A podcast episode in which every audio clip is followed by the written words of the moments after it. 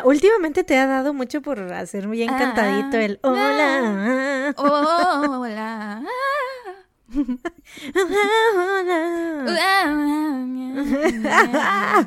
Mariah Carey, ¿cómo están? ¿Qué tal? Bienvenidos a un episodio más de su podcast favorito. Ah, no salgas de casa. Tun, tun, tun. Tun, tun, tun. Yo soy Sara. Yo soy Mariana y, güey, qué chismones hay últimamente en la farándula, ¿eh? De veras. Siento que Eh, esta están muy última heavies, semana. ¿verdad? O sea, siento Están muy que, heavies. o sea, que la Britney se fue a una isla privada. eh, o sea, aplicó la baronesa. O sea, Britney es la nueva baronesa, güey. Al rato va a salir con dos amantes ahí.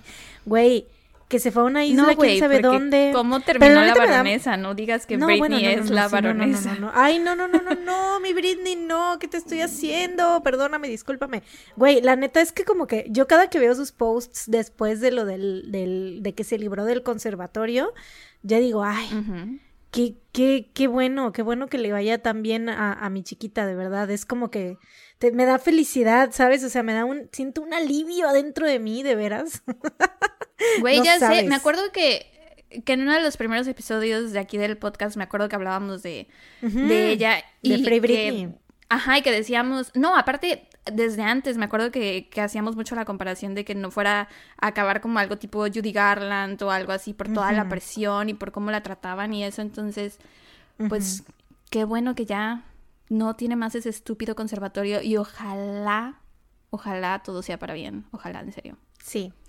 Porque Sí, te digo, yo cada que veo sus posts me da una felicidad, una tranquilidad, una paz, de veras, que digo, ay, qué bien que le está yendo bien, porque se ve que está feliz, o sea, se ve, se ve ella como cambiada. Sí, pero no siento que sus posts hayan cambiado mucho, o sea, siguen siendo medio extraños, ¿sabes? Como Pues es que Britney es una sus persona videos muy de baile extraña. son muy raros y los subía desde antes.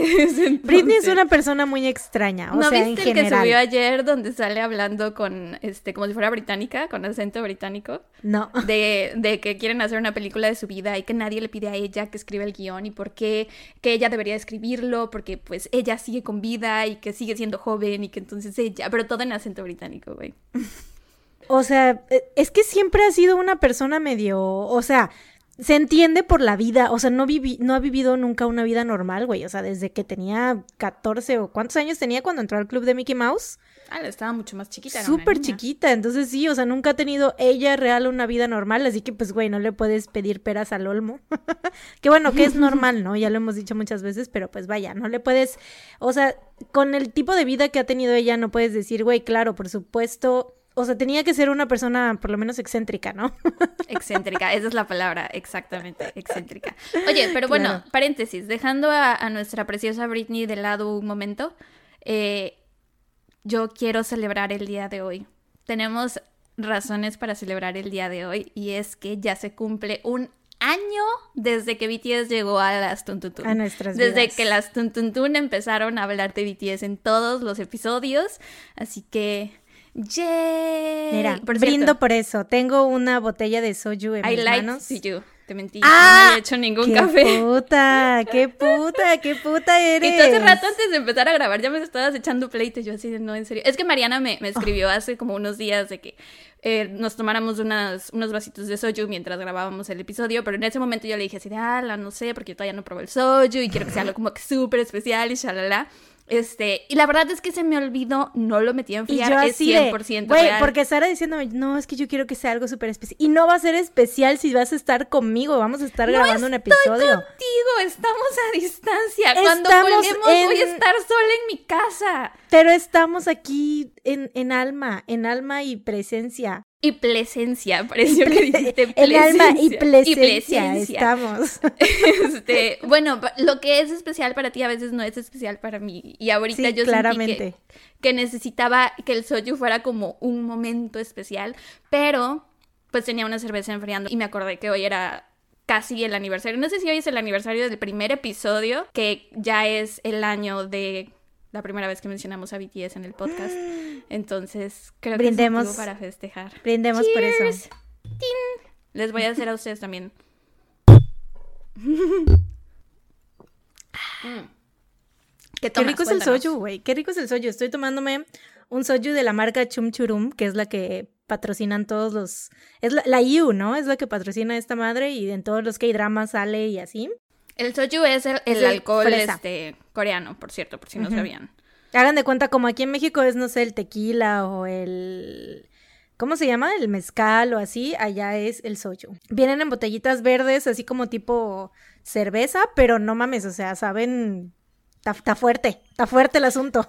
Sí, de hecho yo siempre veo que se lo sirven en un vasito. Ahorita siento que te vi rara empinándote la creo que no había visto algo así. ya sabes, yo una que es heavy metal. Viviendo al aquí, límite. Pero yo tengo lo- mis límites a veces, Sara. No me gusta beber Yo sola. lo, pero porque estamos viviendo a distancia, o sea, yo sola, no, no, no, no. Sí, de hecho, o sea, eh, hace una semana que vino una amiga a mi casa, eh, lo fue que lo abrí por primera vez, ya lo tenía yo enfriando, y vino y sí lo, nos lo Ah, que fue, en- fue el que te, te fui a dejar. ¿Es ese? Sí, es este, pues, ¿qué otro? Ah, ok, ok. Pues es que no sé, pensé que a lo mejor tenías otro aparte de eso. ¿Cómo que, pues, no, ¿de dónde lo voy a pedir? no, No o sea, sé. fue este nada más que nos tomamos así como que un shotcito nada más, así cada quien, así para probarlo nada más. Quienes sean Patreons VIP nos vieron el día del unboxing Mm, del ujú. día. Les subimos un mini en donde les enseñamos las cosas que pedimos por Mercado Libre, en Docsuri. Así es. No está Ese tipo de patrocinado Docsuri, cosas. si escuchas esto, patrocínanos. Ala, sí, por favor, sería el mejor patrocinador para nosotras en este momento de nuestras vidas, que Ya somos las más coreanas. Las más.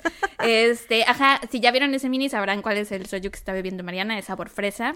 Yo todavía no probé el mío, pero Que ya les dijimos, en nuestro Patreon, eh, para los Patreons VIP somos las más youtubers, o sea, siempre andamos subiendo contenido de youtubers a distancia y así. Porque somos creadoras de contenido. creadoras de contenido. Las se más sabe, creadoras se de sabe. contenido. Oye, pero otra de las noticias que, que, que te iba a decir es de lo de que Daddy Yankee tuiteó en coreano, que puso buenos días, good morning, y luego en coreano, así. ¿Cómo se dice en coreano? Buenos días, cuéntame. Chuna Chim. Oh, wow. Te ha servido, te ha servido las clases de coreano. Wow, qué bárbara. Así.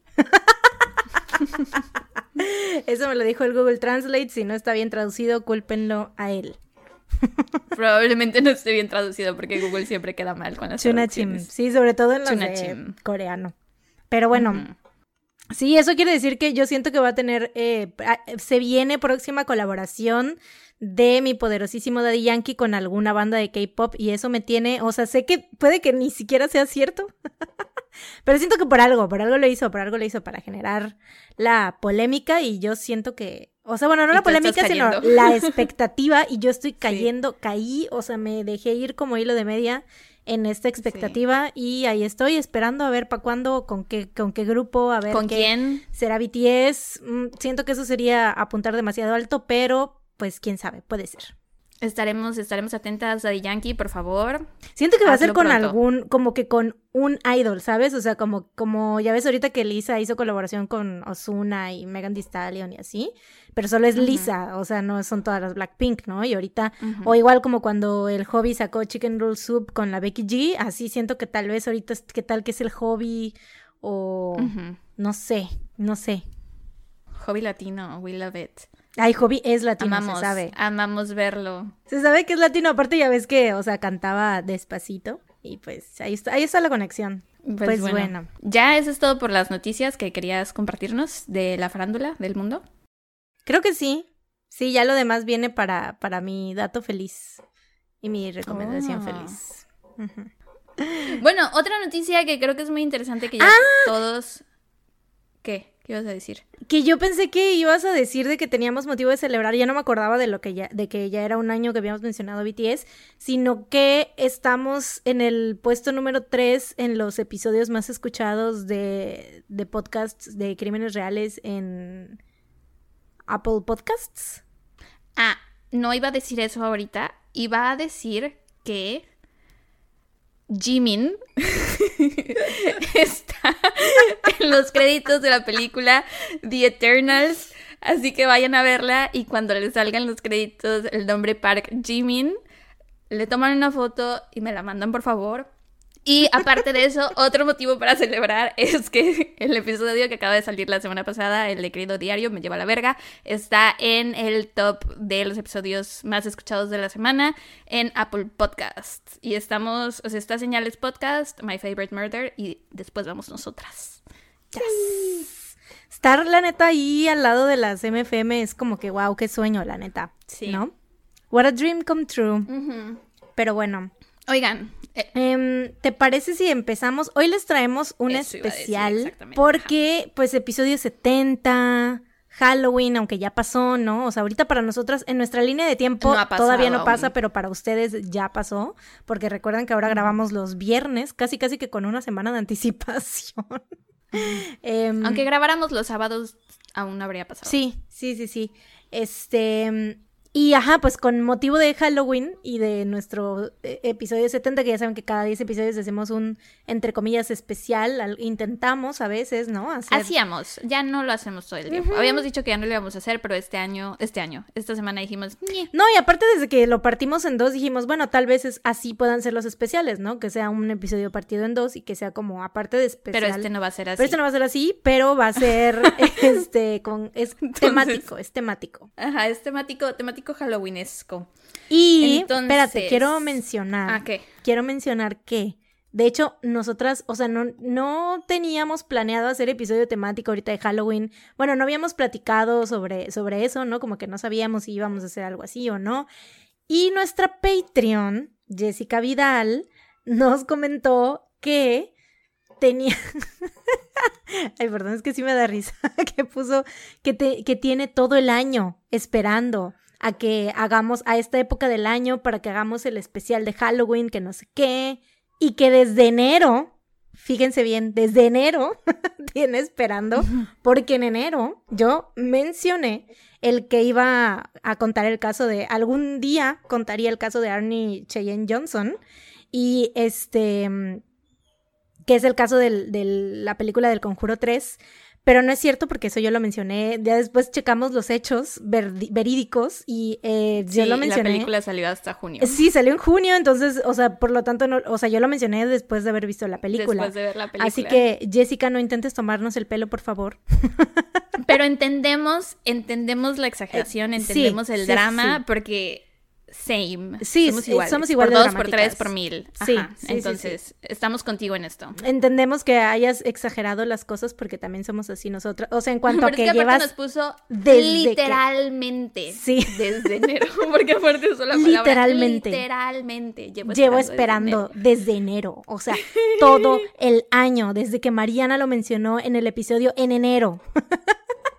y yo así de, o sea, al principio sí dudé, ¿no? Y dije como de, chale, lo dije hace tanto tiempo ya, o sea, según yo no tiene tanto, ¿no? Ya después busqué, dije, voy a buscar nada más la fecha en la que se estrenó El Conjuro 3 y pues efectivamente no tenía tanto, fue en junio.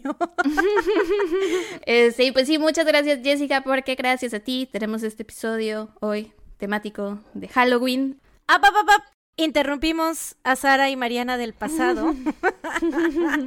Antes de empezar con los casos, venimos Sara y Mariana del futuro a decirles, pinches pendejas, se les olvidaron los saludos de Patreon. Pero para eso estamos nosotras, para salvarles el evento. como siempre. Entonces, vamos a empezar con los saludos para nuestros Patreons que se unieron en el mes de octubre, que fueron Sofía y Grace. Y Grace. Romina. Samantha Rodríguez. Y a sus hijas, Michelle y Sammy, que por ellas nos empezó a escuchar y ahora nos escuchan todas juntas. ¡Eh! ¡Saludos! Amamos pasar tiempo, madre e hijas. ¡Yay!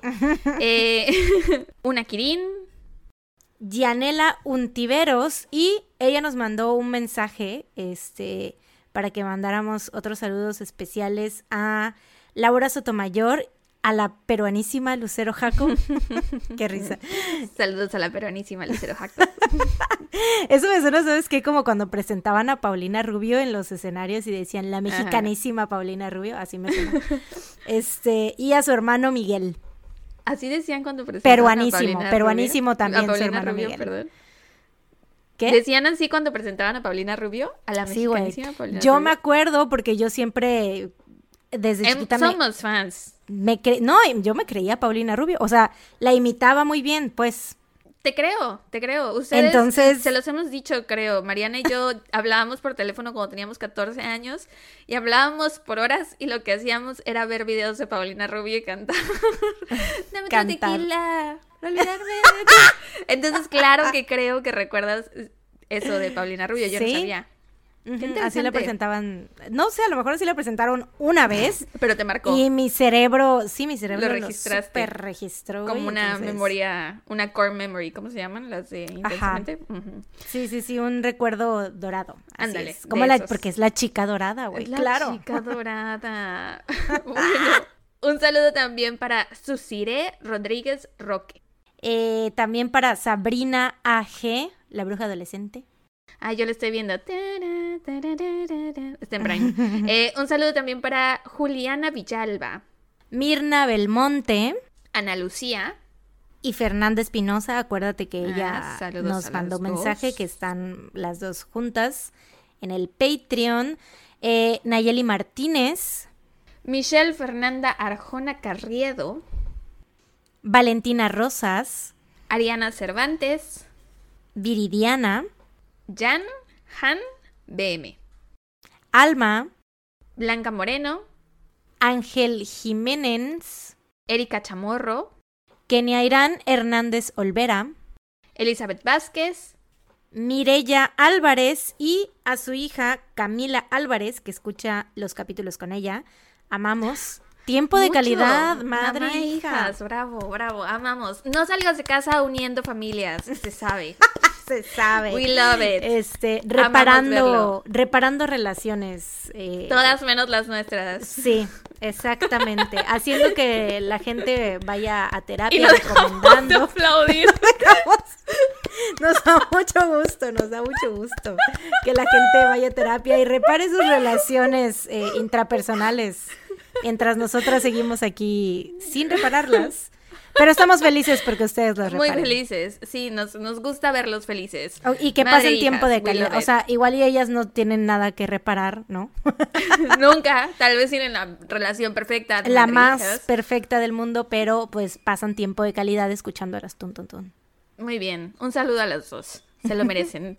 este, saludos también para Mariana García, Eh, Vani Villana Valentina Cádiz, y Elric Miralda, que son Elric y Al Ali. Ali, ajá. Ajá. Nos mandaron un mensaje que son pareja, son de Jalapa y que se unieron porque escucharon el último. ¿Se acuerdan del último episodio en donde les echamos Episodio, bronca porque tenemos ajá. muy pocos Patreons? Bueno, ellos pues se unieron dijeron, por eso. No, no queremos hacer enojar a las Tuntun, hay que unirnos. Están muy bravas, se les nota. Nos levantamos bravas, ¿eh? Y eso es todo, eso es todo por los saludos de Patreon de este mes. Gran, eh, creo que al hacerlo por separado tuvimos más chance de verificar, ¿no? Nuestros datos de quién estaba. Que recuerden, obviamente, siempre mandarnos mensaje porque el señor Patreon luego nos hace la perrada. Quiero decir algo porque acabo de volver a checar el mensaje de Elric y no dice si son pareja o no, pero puede que sí, puede que no. Ah. Y si no son, deberían, porque las Tuntuntun desean que ustedes sean pareja. Entonces, y, ya- tómenlo. y ellos, te, te imaginas, güey, así de, güey, no quiero que se enojen las tuntuntun, chin, vamos a tener que andar. los bulleamos a hacer un montón de cosas, ¿no? A volverse Patreons, a andar. a un montón- A que les guste BTS. Así, así vamos a hacer este Inception en sus mentes por mediante nuestro enojo. Ay, pero bueno, sí, creo que, Es que cierto, ahorita pero que... muchas gracias, la verdad. Sí, sí, son pareja o no, felicidades, chido, gracias por ser nuestros... Felicidades. Si son pareja o no, felicidades, qué chido. Gracias por ser Patreons. A todos los que se unieron este mes. Gracias. Y a todos los que se han unido antes. Y a todos los que se unirán. O sea, anímense. En serio, Y sí. gracias. Los queremos De mucho verdad. a nuestros Patreons. Anímense. Muchísimas gracias. Los queremos, los queremos mucho. Muchas, muchas, muchas gracias. Y ahora sí los dejamos con Mariana y Sara del pasado a que les cuenten los casos. dos maravillosos casos halloweenescos. Bravo. Un aplauso para ellas. Con ustedes. Sara y Mariana. Eso, mamonas, lo van a hacer bien, chiquitas. Estamos con ustedes, las apoyamos. Eso, le están haciendo Eh, excelente. Le están haciendo excelente, de muy nuestros bien. aplausos hasta detrás, ¿no?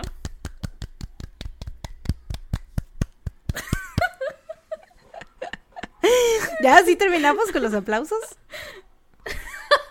No sé, ¿quieres decir otra cosa? No, pues no, ya. Bueno, bye. Y esta semana me toca empezar a mí. Y yo les traigo un caso, les digo desde ahorita, un caso corto, bastante corto. Eh, de hecho, estoy feliz de ir primero porque aparte de que es corto, no tiene como una resolución de esas que al final dices como de, ah, o como que no te deja un buen sabor de boca al final, como que te quedas así de, ah, está raro porque tiene un poco que ver con salud mental. Y, ajá, como habíamos hablado de que íbamos a hacer un, episodio temático de Halloween, yo estaba entre si contar algo paranormal o contar algo que tuviera que ver con tipo brujas o que tuviera que ver con alguna historia real de alguna película de Halloween o algo que hubiera pasado específicamente en el día de Halloween y al final esa fue la opción por la que me fui y les voy a hablar sobre el asesinato de la familia Lisk. Se escribe L-I-S-K-E, pero se pronuncia Lisk. Entonces, el 31 de octubre del 2010, a eso de la una y media pm, Devon 2010, ayer. Su- súper reciente, súper, súper, súper reciente. Eh, aparte siento feo un poco por, por esta familia, güey, porque... O sea, es un poco hipócrita de mi parte, pero siento feo porque en las listas de BuzzFeed, así de cosas que pasaron en Halloween que no podrás creer, siempre sale este asesinato. Y siento que es como un... O sea, debe ser feo ser familiar de estas personas y ver que todos los años alguien habla de esto. Pero bueno, espero que no entiendan el español y no puedan escuchar este podcast y no se enteren nunca de que yo le estoy contando. Em, bueno, ajá. El 31 de octubre del 2010, a esto de la una y media pm, Devon Griffin, de 16 años de edad, estaba llegando a su casa. Ese año Halloween cayó en domingo, entonces Devon iba saliendo de misa, él cantaba en el coro de la iglesia.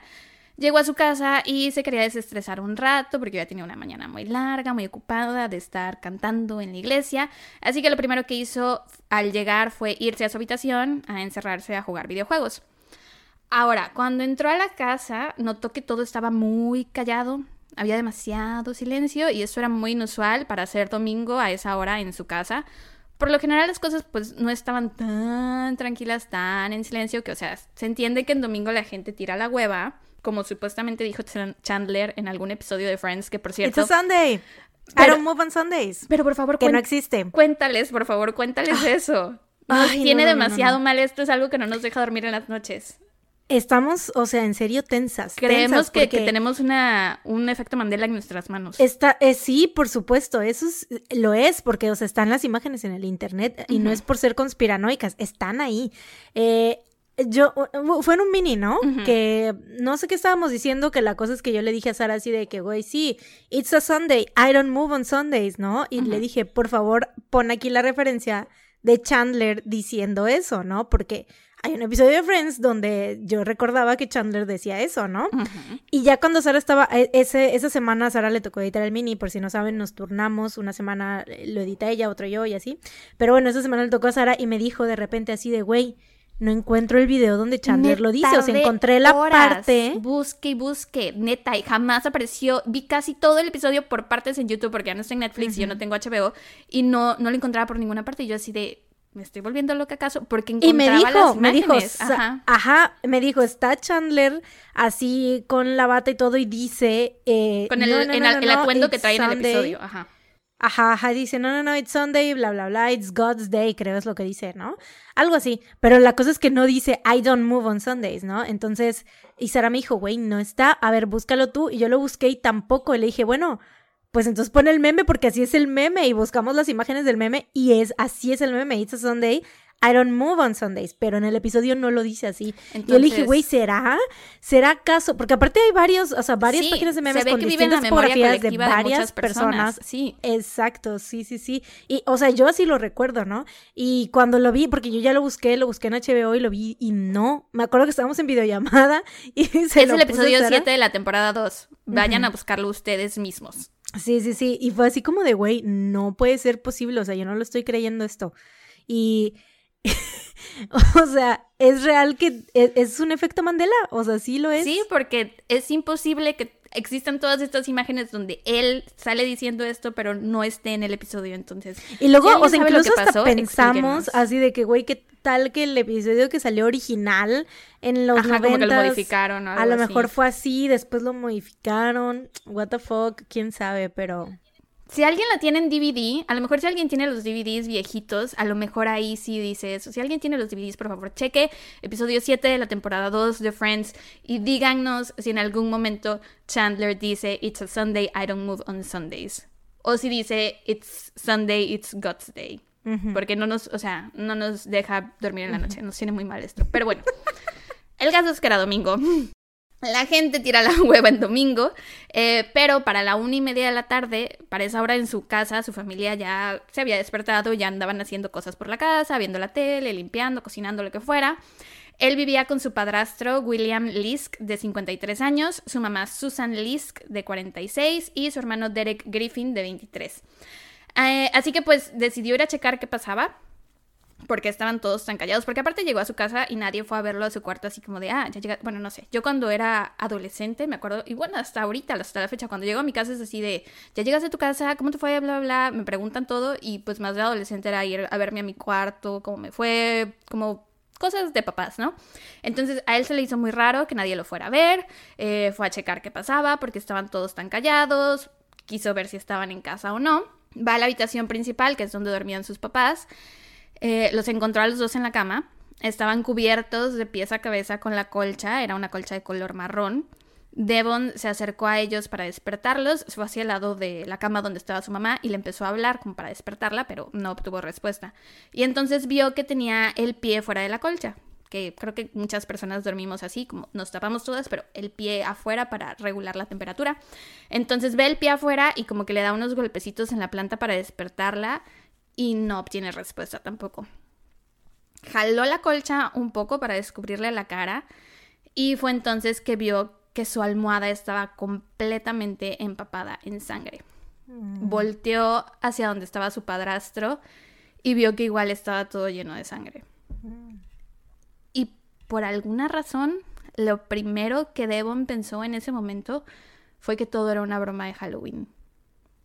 Y no entiendo, pero güey, o sea, ¿qué clase de bromas hacen en tu casa para que tú creas que... Pues... Que esto es una broma de... Puede ser como, ¿has visto Modern Family, güey? Como Claire, ya ves, cuando hacen los...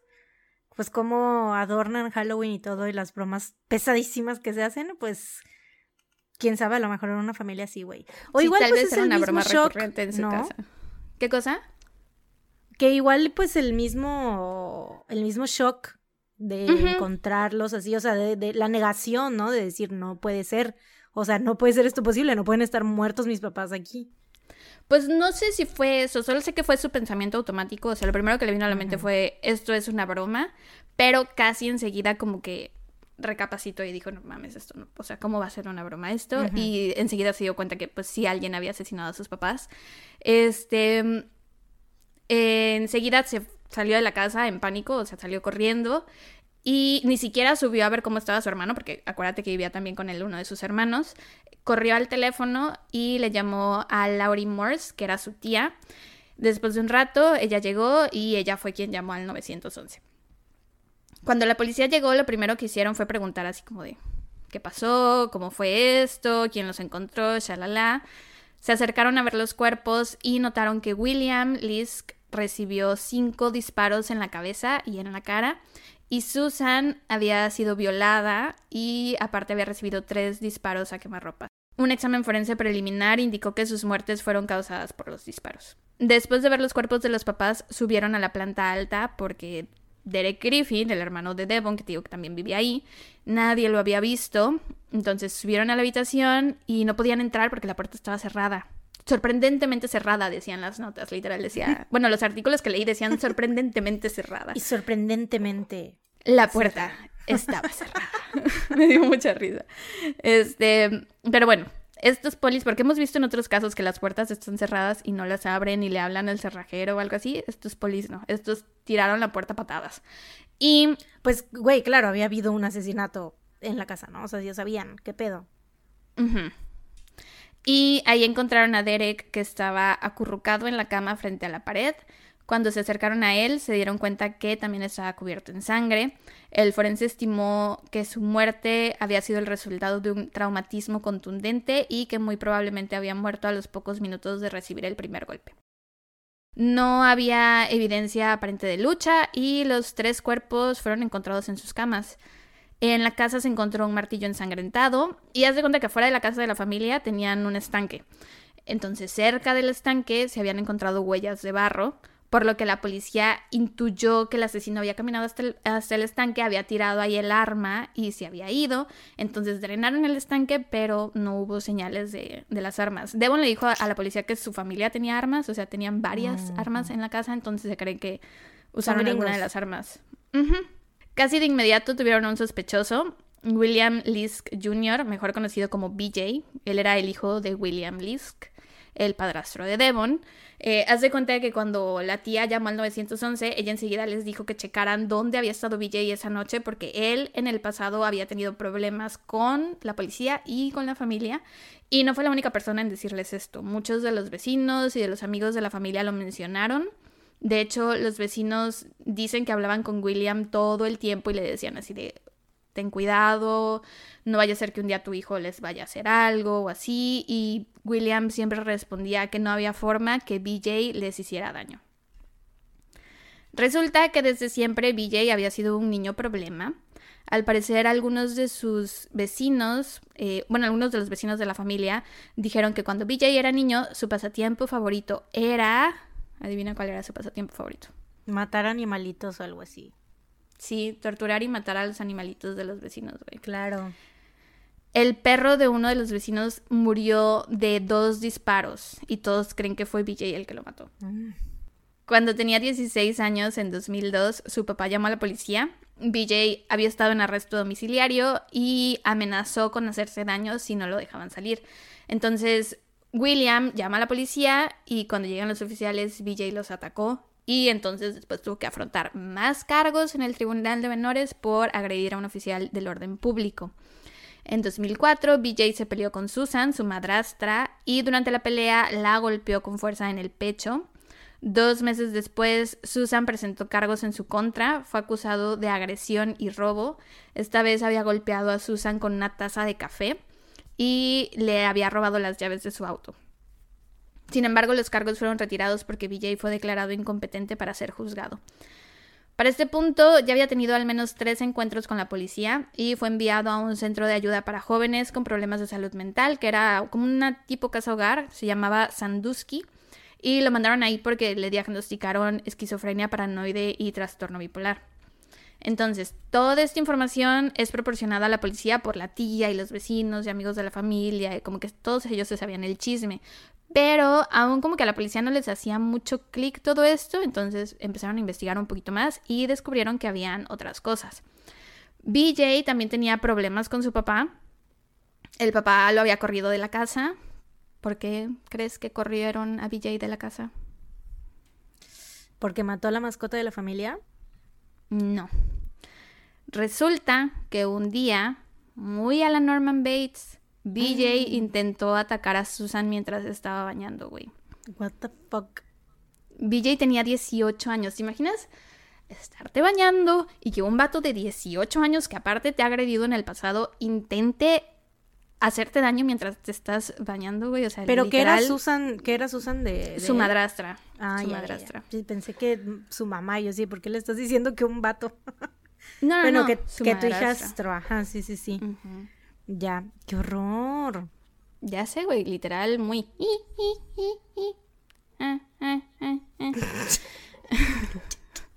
No está completa, no suena bien.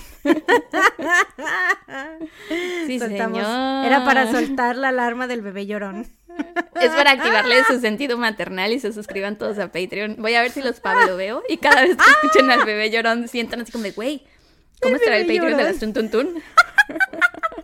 y entonces todos corran a suscribirse. Por cierto, de nuevo una disculpa por llamarles gandallas. Ya vi algunos comentarios que han puesto. Pero lo dije con amor. Claro, siempre.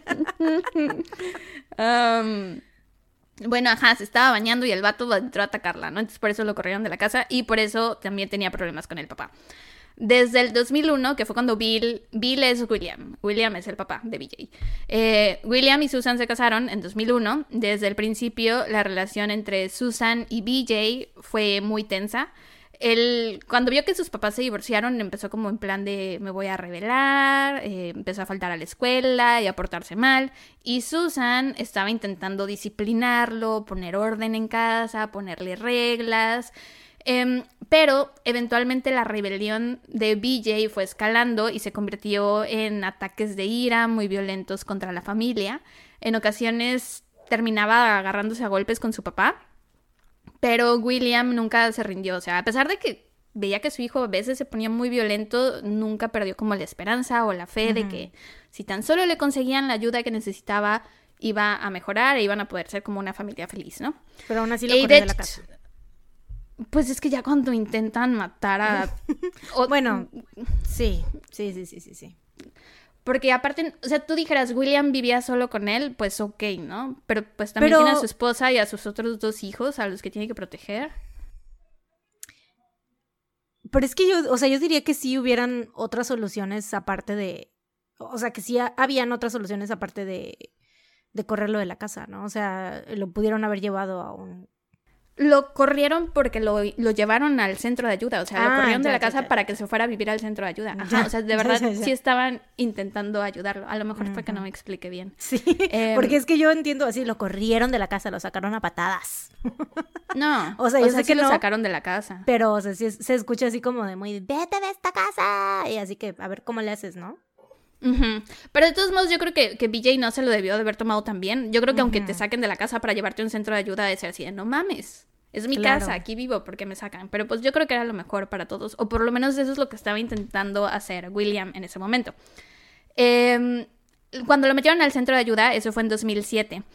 William lo visitaba cada rato, iba a pasar tiempo con él y mientras BJ estaba en el centro de ayuda todo iba súper bien porque pues ahí habían profesionales encargados de ayudarle y de monitorearlo y que sabían cómo tratarlo, ¿no? Y pues aparte que estaban checando que se tomara los medicamentos que se tenía que tomar, porque pues estas son enfermedades que cuando son tratadas adecuadamente se pueden sobrellevar sin mayor problema. El detalle era que cuando BJ estaba en el mundo exterior, había ocasiones en las que empezaba a sentirse tan bien, o sea, sus medicamentos lo hacían sentirse tan bien que decía, ay, ya no los necesito, ya no me los voy a tomar, que creo que es algo que ocurre muy, muy seguido. Em, se los dejaba de tomar, se empezaba a sentir mal y entonces eh, recurría al alcohol y a las drogas y pues todo se iba a la chingada. Entonces, una semana antes de los asesinatos, William se tomó unas vacaciones de su trabajo y se llevó a BJ a a irse de cacería, porque ya sabes, así es la gente a veces. Decidieron irse a matar a Bambi. Eh, fueron a cazar ciervos, no entiendo por qué. Ni a Bambi. Que, ni que fuera 1927, güey. Se fueron a matar a Bambi. Es que no entiendo quién en 2010 se va de cacería. Los gringos, güey, ya sabes. America, fuck yeah. Entonces fueron a una cabaña, porque aparte tenían una cabaña especial donde se iban a quedar cuando se iban de cacería. Esta cabaña estaba en el condado de Carroll y ahí estuvieron por unos días y 24 horas antes de los asesinatos regresaron al condado de Ottawa, que es donde ellos vivían. Durante el viaje, William habló con BJ y le explicó que la razón por la cual él no podía estar en casa era pues por todo lo que había pasado con Susan y que pues Aparte tenían a, los otros dos chavos, que eran los medios hermanos de Ville, y que pues William los tenía que cuidar a todos. Entonces que ahorita él estaba en el centro de ayuda, pero que el objetivo era que se pusiera mejor y que eventualmente todos pudieran vivir juntos y ser felices como una familia, ¿no? Em, entonces, llegaron a la casa el sábado 30 de octubre, una noche antes de Halloween, y se pusieron a beber unas cervezas, invitaron a un par de amigos a la casa y todos la pasaron muy bien. Se hizo tarde, dio la medianoche, todos empezaron a ir, dio la hora de dormir, cada quien se fue para su casa y Bill ya estaba muy... Bill es William, de nuevo. A veces le digo Bill, pero no quiero que se confundan. William ya estaba muy tomado. Entonces, eh, BJ nunca se quedaba en casa, ¿no? Para dormir. Nunca se quedaba con la familia. Era algo que evitaban por todo lo que había pasado con Susan y porque, pues, estaban aparte de sus medios hermanos con los que no se llevaba bien. Entonces, ya estaban tomados y a la mera hora William decide que es mejor que BJ pase la noche en casa porque, pues, no quería que se fuera borracho hasta el centro de ayuda, ¿no? Le arman una cama en el sofá de la sala y pasa la noche con ellos. A la mañana siguiente, Devon regresó. En todo esto de la fiesta y de las chelas y de la reunión, él no había estado. Él se había quedado en casa de su papá, porque William era su padrastro, entonces esa noche él había dormido en casa de su papá. Llega la mañana siguiente, ve que BJ estaba ahí y se queda así de, ah, pues qué raro, ¿no? Pero ve que todo está en orden. Pasó temprano a la casa porque iba a la iglesia, entonces en la casa de su mamá es donde él tenía la ropa de la iglesia, eran como las nueve y media de la mañana. Está agarrando su ropa y en eso BJ se le acerca y le empieza a hacer plática. Y estaba como que muy feliz y sonriente y como muy jijiji, jajaja. Y Devon se quedó así de, wow, ¿será que por fin vamos a ser amigos? ¿Será que por fin vamos a tener una relación como hermanos? Qué chido, wow. Pero esta plática que le estaba haciendo BJ era más bien como él intentando no tanto, era más bien como que quería sacar la información sobre a qué hora vas a regresar y cuánto tiempo vas a estar mm. fuera y a dónde vas y bla, bla, bla. Mm. Em, como a los cinco minutos Devon salió de la casa y BJ procedió a hacer lo que ya sabemos. Le disparó a sus papás, después golpeó a muerte a su medio hermano Derek y después regresó a la habitación de sus papás para violar a Susan y para golpear sus cuerpos cuando los dos ya habían fallecido. O sea que Fue como muy violento. O sea, los sobremató. Después de los asesinatos, tomó la camioneta de la familia, pasó a un subway porque Tenía al parecer matar a toda tu familia te abre el apetito. Se compró un sándwich y después condujo hasta la cabaña donde había estado con su papá. Estuvo ahí por menos de una hora porque enseguida llegaron los oficiales a arrestarlo. Ni siquiera alcanzó a comerse su Subway. En todos los artículos que leí decían que el Subway estaba entero. No decían qué tipo de Subway era. Qué pendejo, güey. O sea, ni eso, ¿no? O sea, como que si tienes hambre y todo y vas por el Subway, yo ya me lo hubiera... Pues, obviamente ese Subway no existiría, güey. Claramente. Y aparte, en prisión no iba a poder tener un Subway. Perdió su em, oportunidad, su última oportunidad. De su último Subway. Disfrutar su último Subway. ¿De qué crees que haya sido? Mm, fíjate que por su personalidad. siento que era un sabor así de esos culeros que nadie le gusta, ¿sabes? O sea, como de que. No sé. O sea, algún alguno de los raros, no sé, como que de atún, porque ya sabes que el, atún del Subway es como que todo seco, que nadie lo pide, güey. ¿Quién pide Subway de atún? Nunca, nadie, jamás. a mí me gustaban los sándwiches de atún, pero nunca probé el Subway de atún. O sea, a, mí me, a mí me mama el atún, güey. El atún es una de los de las cosas que más están en mi alacena. O sea, tengo mil latas de atún, güey, ahorita en mi alacena. Pero el atún del Subway está todo ahí, todo seco, quién sabe, ahí todo feo, güey. Y, o sea, nadie pide nunca, o sea, tú vas a Subway y nunca, no pides un Subway de atún, güey. No sé ni para qué existe. Entonces seguramente ese vato pidió un Subway de atún. Todos nuestros escuchas que su Subway favorito es de atún. no conformes con llamarles gandallas el episodio de la semana pasada. no existen, no digas mentiras, no existen las personas que les gustan el Subway de atún. Bueno, vayan a la foto de Instagram y díganos qué Subway piden siempre que van a Subway qué tipo de pan y si lo piden con verduras o no. Güey, por supuesto que el orégano parmesano es el mejor de todos los panes, ¿sí sabe? El de ajo. Ah, y el de ajo también, sí, sí, sí, es verdad. Y si lo piden caliente o tostado, yo tostado. Tostado, obviamente tiene que ser tostado. se, derrite, se derrite mejor el queso, güey, la verdad. Bueno, que tú lo pides sin queso. Sin queso. Can't relate. no pero bueno, de lo que para los que coman queso se derrite mejor el queso si lo piden tostado. Tip. Em, ajá. El caso es que no se comió este Subway. Y en cuanto lo arrestaron, él enseguida admitió su culpa, nunca trató de negar lo que hizo. Fue detenido con una fianza de 3 millones de dólares y durante el juicio se declaró culpable a tres cargos de homicidio agravado y dijo lo siguiente, amo mucho a mi papá y me enferma pensar en lo que hice. Me cuesta trabajo entender por qué pasó todo esto, pero creo que tiene que ver con mis enfermedades mentales. A cambio de que se declarara culpable, el fiscal accedió a no buscar la pena de muerte y le dieron tres sentencias de vida en prisión sin la posibilidad de libertad condicional. Entonces iba a pasar toda su vida en prisión, pero el 31 de marzo del 2011, a los 29 años de edad, BJ se quitó la vida y fue encontrado muerto en su celda. Sí, güey. Mm. Y eso es todo por este caso. Te digo que tiene un final muy... Está gacho. Mis fuentes fueron el podcast Horrible Things, el episodio 22, un artículo de Daily Mail que se publicó en noviembre del 2010 y un artículo de Sandusky Register también de noviembre del 2010. Ese último artículo que les digo está chido porque es como toda la línea de tiempo y te van poniendo todo por como por capítulos, ¿no? Primero te explican como su historial con la familia y con Susan y eso hasta su suicidio en prisión, que es muy triste. Y pues ya, por eso estaba feliz de ir primero, porque el mío siento que es como un super bomber, como un... mm, Sí, cañón, güey.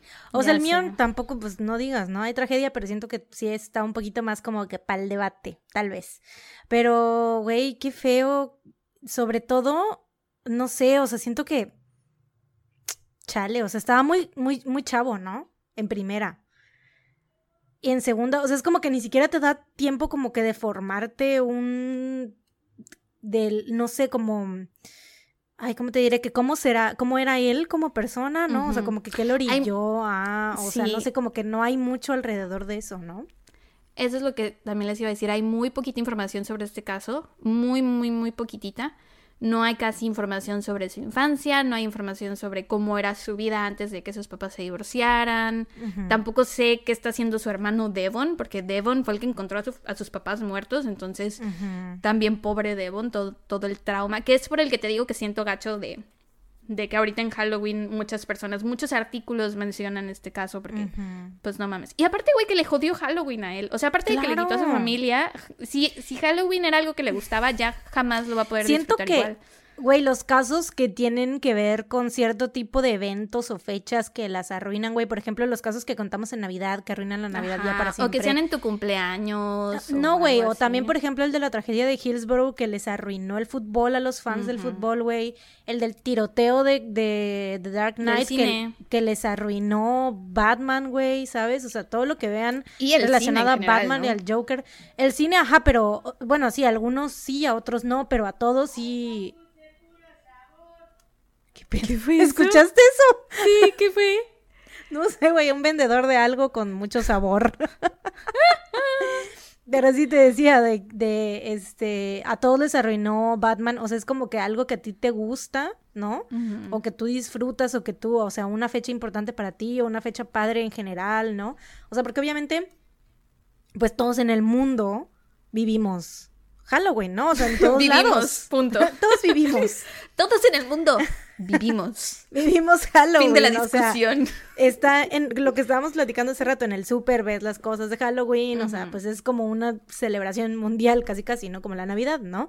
Entonces imagínate, o sea, tú cada año estás reviviendo todo eso, ah, horrible. Y güey, ¿y qué tal que Devon en 10 años o en el tiempo que sea es papá, tiene hijos? Y lo difícil que sería a lo mejor para él celebrar Halloween con sus hijos. Ay, no, la verdad se siento bien gacho, pero al mismo tiempo siento gacho por BJ, o sea, porque se ve que sí estaba muy Estaba- arrepentido, o sea, lo no, y durante- aparte, o sea, obviamente, pues por algo se quitó la vida, ¿no? No pudo vivir con el peso de haber matado a sus, a sus papás, ¿no? Si eran sus, sus papás. Bueno, su papá y su madrastra. su papá y su madrastra, ajá, pero más que nada, pues y a su medio obviamente hermano. a su papá que le dio, o sea, que le que le mostró tanto apoyo y que nunca le dio la espalda, se ve, o sea, por eso yo creo más que nada es su arrepentimiento, ¿no? Porque realmente su papá, pues sí le mostró apoyo, ¿no? Entonces, pues sí, qué gacho, la neta. Sí, está muy jodido. Qué este feo. Y es lo que te digo, o sea, siento que no podemos ver como que, o sea, vemos como que un destello de lo que era, eh, pues este vato, ¿no? Como persona. O sea, BJ. solamente podemos saber, ajá, BJ, solamente podemos saber que sí era una persona que tenía muchos Problemas pedos, de salud mental. pero de ahí en fuera, pues nada más. Y me pregunto si tuvo algo que ver que esa noche bebiera, porque por lo que estuve leyendo, Mm. no es bueno que las... A lo mejor estoy equivocada en esto, por lo que yo leí, eh, no es bueno que personas que tienen esquizofrenia beban alcohol. Dicen que no es muy bueno. Entonces no sé si a lo mejor tuvo que ver con el arranque que le dio ese día. Pero aparte sí se ve que fue medio premeditado porque se esperó a que se fuera Devon, por algo le estuvo haciendo preguntas, entonces, no sé. Pues es que yo creo ese tipo de pensamientos a lo mejor no te llegan de la noche a la mañana, o sea, cuando se trata de algo así, ¿no? O sea, de matar a tu familia, o sea, a lo mejor no es tan así de que en un arranque o así, o sea, si, él ya había mostrado estos comportamientos violentos, pues obviamente ya tenía un poquito esa idea en la cabeza, ¿no? O sea, ya le había zumbado a lo mejor un par de veces así de que quiero matarlos a todos, ¿no? Y pues esa noche, pues a lo mejor el alcohol fue un detonante, igual y sí, igual y no, quién sabe, pero pues sí, no creo que haya sido así como de un, de la noche a la mañana. Sí, yo tampoco creo que haya sido de la noche a la mañana, pero sí tengo curiosidad sobre si el alcohol habrá tenido algo que ver. Pero bueno. Pero bueno. Pues bueno, gran trabajo, como siempre, aunque... Gracias, gracias, muchas gracias. Todo lo que pudiste hacer con tan poquita información, wow. En verdad. Maravilloso. Wow. Excelente. ya estoy un poquito peda, amigos. Ya ese, el soyo está apoderándose de mí. Mariana me acaba de decir que eso que se acaba de tomar no la va a poner peda. Porque no sé si se. ¿Cuándo fue? ¿Fue en un mini o fue en un episodio normal? No me acuerdo. Que les contamos que cuando Mariana se emborracha, ah, me llama por teléfono. Ah, fue en un mini. Cuando Mariana está peda, me llama. Entonces le pregunté así: ¿Debo llevar tu novio ahorita a la casa? Y me dice: No. Y yo, voy a tener que lidiar yo con Mariana borracha. Y me dijo: No, esto no me va a emborrachar. No, no es cierto, no es pedo. O sea, sí me siento así como con un poquito, uh, pero. Happy. Ajá, pero no, no, no. O sea, como que apenas se me empieza a entumir la lengua, lo cual es, pues. Em, no lo ideal, porque estoy a punto de contar mi caso, ¿verdad? Pero esperemos que no se me trabe mucho la lengua. Si de por sí sucede, esperemos que no pase ahorita. A mí cuando bebía de adolescente, lo que yo sentía que se me dormía no era la lengua, sino los dientes, güey. Me acuerdo que siempre a mis amigas les decía así de, güey, no siento mis dientes. Y les decía, a ver, tóquenlos, a ver si siguen ahí. yo nunca sentía mis dientes en la peda, güey. Y también les mordías el cachete a gente extraña. Así, eso lo hice una vez. Así solo hizo una vez. Pero una vez nada más. Pobre vato, güey. Bueno, ahorita el vato tiene una gran anécdota que contar, güey. A mí, Sara, la gran Sara Rejón. Sara Tuntuntun. Sara, no te comas a tu perro. Me mordió el cachete en una peda, güey. Qué oso, güey. Tiene el gran privilegio, güey. Qué vergüenza. Eh, amigos, el día de hoy les traigo como nuestra amiga, eh, nuestra amiga Patreon, Jessica, lo predijo y lo pidió porque lleva esperándolo desde enero. Desde enero, literalmente, aunque la película salió en junio. Em, pues ella me lo recordó, así que pues dije, güey, que de hecho estaba yo así buscando mi caso. Ya habíamos, según eh, Sara y yo, dicho que íbamos Estoy muy preocupada por Mariana. y yo así de... Muy preocupada. Como tres días después, yo así de que, ah, es que ando buscando a ver qué caso voy a contar, bla, bla, bla, bla, bla. Y Sara así de, güey, que no tú ya tenías caso, que no ibas a contar el caso de Arnie Johnson. Porque aparte hicimos este episodio porque Mariana ya tenía ese caso, güey. Entonces... Pero aparte no es la primera vez que me estoy preocupando. Es que sí, ya mi memoria no sé qué pedo. se te olvidan muchas cosas. No sé qué pedo, ya soy una viejita, ya sí necesito, la neta, mis nueces y cosas así. Ya te mandé la lista de alimentos que debes comer para la mejorar tu memoria. pasitas o no sé qué tenga yo que comer. Pero sí, güey. Pero bueno, hoy les traigo el caso de Arnie Cheyenne Johnson. Este caso es también conocido como el caso de El diablo me hizo hacerlo o The Devil Made Me Do It en English, ya sabes, uno que es bilingüe, ¿no? Es bilingüe, así es. Oye, estoy muy emocionada por, tu caso porque no he visto la película. Sí, pues no has visto ninguna de las del conjuro, ¿no? O sea, no sabes absolutamente nada. Mentí, no mentí. Después mm. recapacité y sí vi una. Pero es que no sabía que la había. Pero ya te había yo contado que la había visto. ¿No te acuerdas que, que estaba ya te había contado, estaba Vale aquí y te dije que yo estaba con los ojos tapados y me paré a la cocina y que justamente cuando estaba yo en la cocina con los ojos destapados salió la morra esta sobre el armario. Y no sé si es la 1 o la 2, pero bueno, pero es que ahora soy tú, güey, ya, o sea, se me olvidan las cosas, ya no sé de qué, no sé qué me dijiste y qué no. Esta neurona que se completaba ya solo es. Es un cuarto de neurona de tu parte y un cuarto de neurona de Ya es media neurona nada más. Triste, muy triste. Pero bueno, Este caso fue el primero en la historia de Estados Unidos en el cual el equipo de defensa buscó probar la inocencia del acusado con el argumento de que se encontraba poseído por un demonio, negando ¿Por el ritmo responsabilidad. ¿Qué? Poseído por el ritmo racatanga. Poseído por el ritmo racatanga. ¿Te imaginas? Mi Y el cliente DJ, es el DJ que lo inocente conoce, Porque está poseído por el ritmo racatanga. racatanga, y el DJ que lo conoce, toca el Toca lindo. el himno El- de el las 12. ¿Lindo? Ah, el Himno. El himno de la noche. De las 12. Y el, el vato se llama Diego, ¿no? Para Diego. Para Diego. la canción más deseada. más deseada. Y la baila, y la goza, y la canta. Y la canta. Y a cereje, ja de je. De jebe tu de jebe ese vino mamá jabe ande bugi ande bugi dipi. Güey, que sabías que eso, el acereje es la canción esta de. Sí, es una canción guachaguacheada. Rapper's Delight, sí, la de. and De hip hip having a one step. Güey, gran historia, de verdad. Ya sé. Em, pero bueno, sí. Te decía, ¿dónde- ¿en qué me quedé? Estaba poseído por el demonio, no por el Poseído por el demonio, sí, sí, sí. Negando responsabilidad personal por el crimen que cometió. Pero para contarles este caso, primero les tengo que dar un poco de contexto y hablarles sobre dos personas llamadas Ed y Lorraine Warren. Por si no han visto las películas del conjuro y no saben quiénes son Ed y Lorraine Warren. Tun, tun, tun. Em, Edward Warren Minnie y Lorraine Rita Warren fueron una pareja que se dedicó a la investigación de casos Se paranormales. apellidaba Mini. Mini Sí. como Mini. la de Minnie Mouse. No, la ratoncita Mini. Minnie, Minnie, M-I-N-E-Y, ajá. Ok, ok, ya, ya. Em, No tiene nada que ver con la ratoncita. no, no, no, familia. ver. Ok, ok. No, no, no, no es este, sí, no es pariente de Minnie Mouse. Em, ajá, fueron una pareja que se dedicó a la investigación de casos paranormales y supuestas apariciones. Edward era un demonólogo autoproclamado. Ahí viene. ¿Qué tal el soju? Salud, riquísimo, hermana. riquísimo, por cierto. Em, se ha aut- autoproclamado, ajá, aut- eso. Ay, no, no, no, no voy a poder hablar, güey. Eh, mientras que Lorraine profesaba ser clarividente y medium, eh, la pareja ideal, ¿no? Dices tú, como el John Cook y yo, almas gemelas, así, tal cual. El Un demonólogo y una clarividente. el uno para el otro.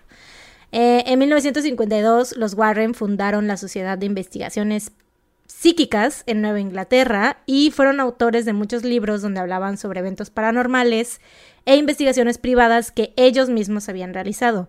Estoy luchando, en verdad, por, de- por decir las palabras bien, güey. Si quieres, pásame tu caso y yo lo cuento. Te voy a mandar el archivo, güey, ya tú lo cuentas, ¿no?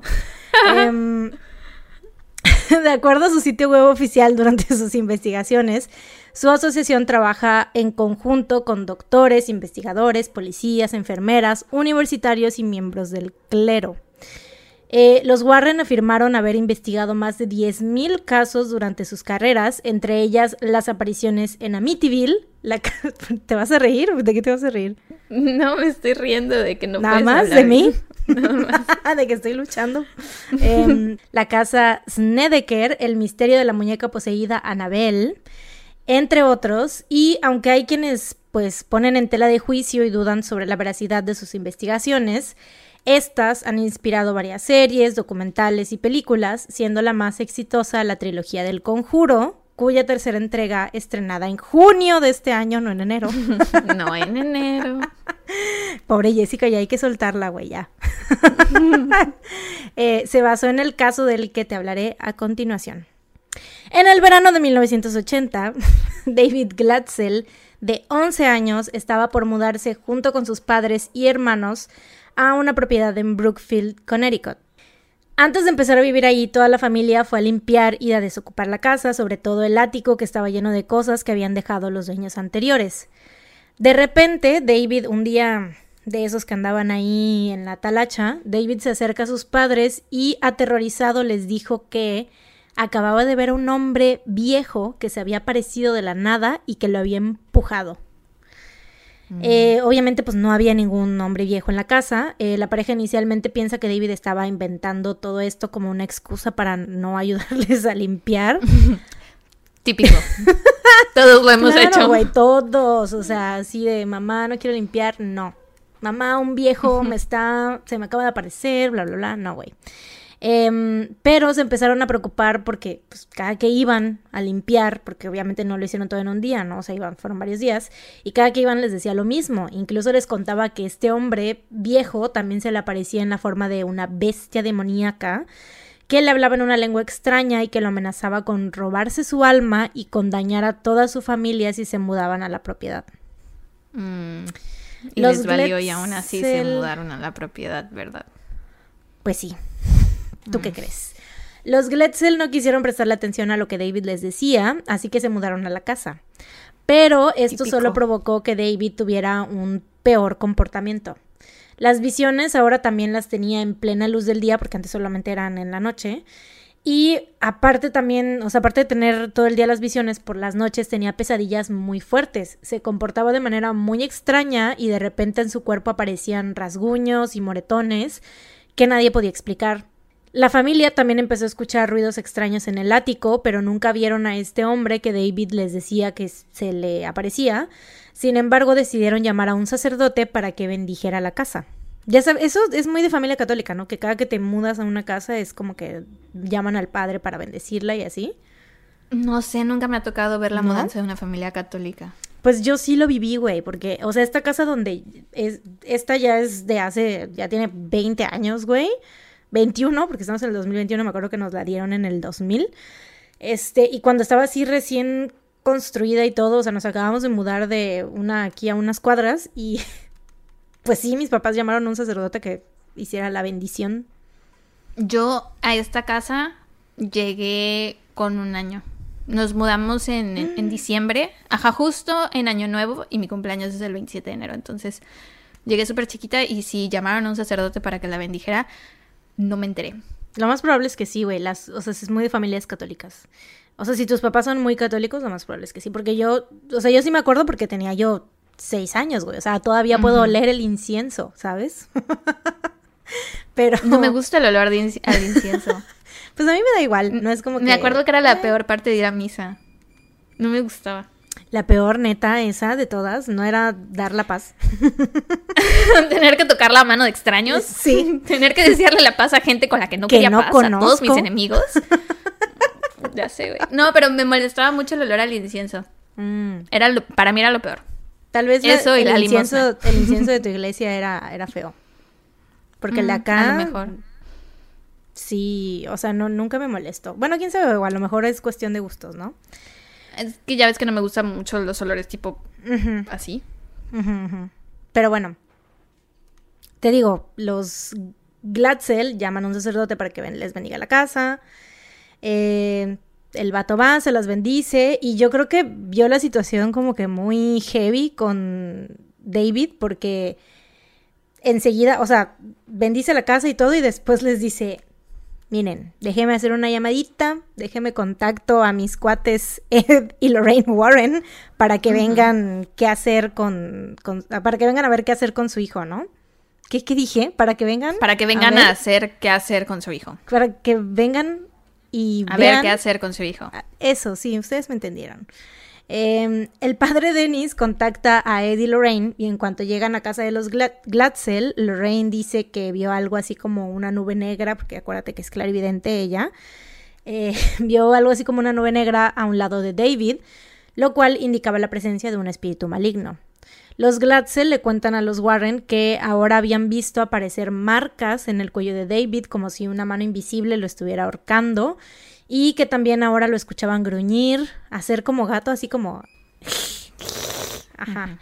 Y hablar en una ¿Sabías voz- ¿Qué? Que así es como le tienes que... Cuando tus gatos, por ejemplo, te quieren quitar comida y así les dices no y no te hacen caso, lo que tienes que hacer es hacerles... Y entonces se quitan, sí. Mm. Porque así es el idioma gato. No entienden si les dices no o deja mi comida. Tienes La que voy, a hablarles en gato. la voy a aplicar con Luis Miguel, güey. Cada que se orine fuera de su orinero, porque eso anda haciendo ahorita el vato. Hazle... Le voy a hacer. Sí, sí, sí. Súper agresivo. Eh, pero bueno, hablaba también en una voz que no parecía la suya, recitaba pasajes de la Biblia, ya sabes, lo típico de Sí, estaba poseído. Digo, ajá, lo típico de poseído. de- Exorcizado no. después. Ajá, sí, sí, sí, lo típico de poseído, ¿no? Eh, y durante las noches se tenían todos que turnar para acompañarlo, o sea, cuando estaba él durmiendo, porque tenía fuertes convulsiones y espasmos. Y además también lo cuidaban mientras estaba despierto, porque se había vuelto muy agresivo, incluso llegó a romperle la nariz a su mamá en una ¡A ocasión. su puta madre, Sí, güey! porque, güey, era muy fuerte el niño, o sea, estaba neta poseído, güey. Una de las personas que estaba también al cuidado de David era Arnie Cheyenne Johnson, un joven de 18 años que en aquel momento estaba comprometido con Debbie Glatzel, la hermana mayor de David. Arnie era paisajista y todos los días después de trabajar iba a casa de los Glatzel para ayudarlos a cuidar a David. Bueno, era paisajista y también cortaba... Y eh, cuidador de niños endemoniados. Sí, Tenía varios trabajos. eso lo puso en su currículum, por supuesto. Este, también cortaba árboles. Eh, Arnie era el típico chavito gringo, ochentero. Ser que- paisajista no es eso, no es cuidar el jardín, Ah, como no que hacer sé. que se vea bonito. Según yo eso es... Ah, no sé. ¿Pensabas que pintaba paisajes? Sí, eso Según era lo que yo pensaba. Pintaba paisajes, yo, claro. No, según yo paisajista es que hacen que el jardín se vea bonito y le dan forma a los arbolitos y eso. Landscaper. Ajá, sí. Ajá. Ah, bueno. Pues eso era Eso. entonces. Yo pensaba que dibujaba, pero al parecer era jardinero. Paisajista. Y bueno, paisajista. Era. y niñero. Edward Scissorhands, ¿no? Eh, era el típico chavito gringo, ochentero, le encantaban los deportes, el béisbol, la pesca y era un chavo muy educado y caballeroso. Todos los que lo conocían decían que era súper, súper respetuoso y que nunca había mostrado signos de ser una persona violenta. Incluso Ed Warren lo describió como el hijo que todos quisieran tener. Dime que no tenían hijos ellos, ¿te imaginas? Ser hijo de Ed Warren y que describa al hijo de alguien más como el hijo que todos quisieran tener. Es que creo que creo que tenían hija, güey. Creo que tuvieron una hija. Sí, ya sé, güey, ya sé. Y la ¡Güey, hija qué sí. poca madre! ¿Te imaginas la ¡Qué hija? La hija sí. La neta no sé si madre! tuvieron un hijo o no, pero sí sé que tuvieron una hija, güey. Y la hija, ¿te imaginas así de mm, Gracias por nada, papá.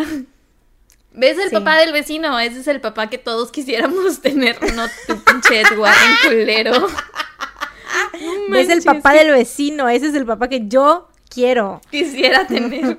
Qué La niña-. ¿Te imaginas a la niña así vestida de niño de que el vato quería tener un hijo, no? Así. Güey, sí pasa. Sí sé que no has visto, no has visto How I Met Your Mother, pero el personaje de Robin Scherbatsky es así porque su papá quería tener un hijo y entonces ella se hizo como muy ahija, como muy de niño, pues muy masculina entre Güey, comillas. no, pues voy otra vez con Modern Family, con Claire. Así era, ¿no te acuerdas? Que Claire la- era súper machorra porque como su hermano era gay, súper afeminado y así, el papá... Machorra la- no es una palabra derogativa, derogativa. Ay, no sé. Yo me considero machorra. No sé, O bueno, tomboy es... No, no sé. no sé, yo tampoco. No pero sé. bueno, sepan que no lo estamos diciendo en ese término. En Díganos modo, si eso sí. no es. Ajá. Díganos, si estamos es, lo dejamos de usar siempre para, para, de- aprender. para deconstruirnos, claro. Ajá, sí, sí.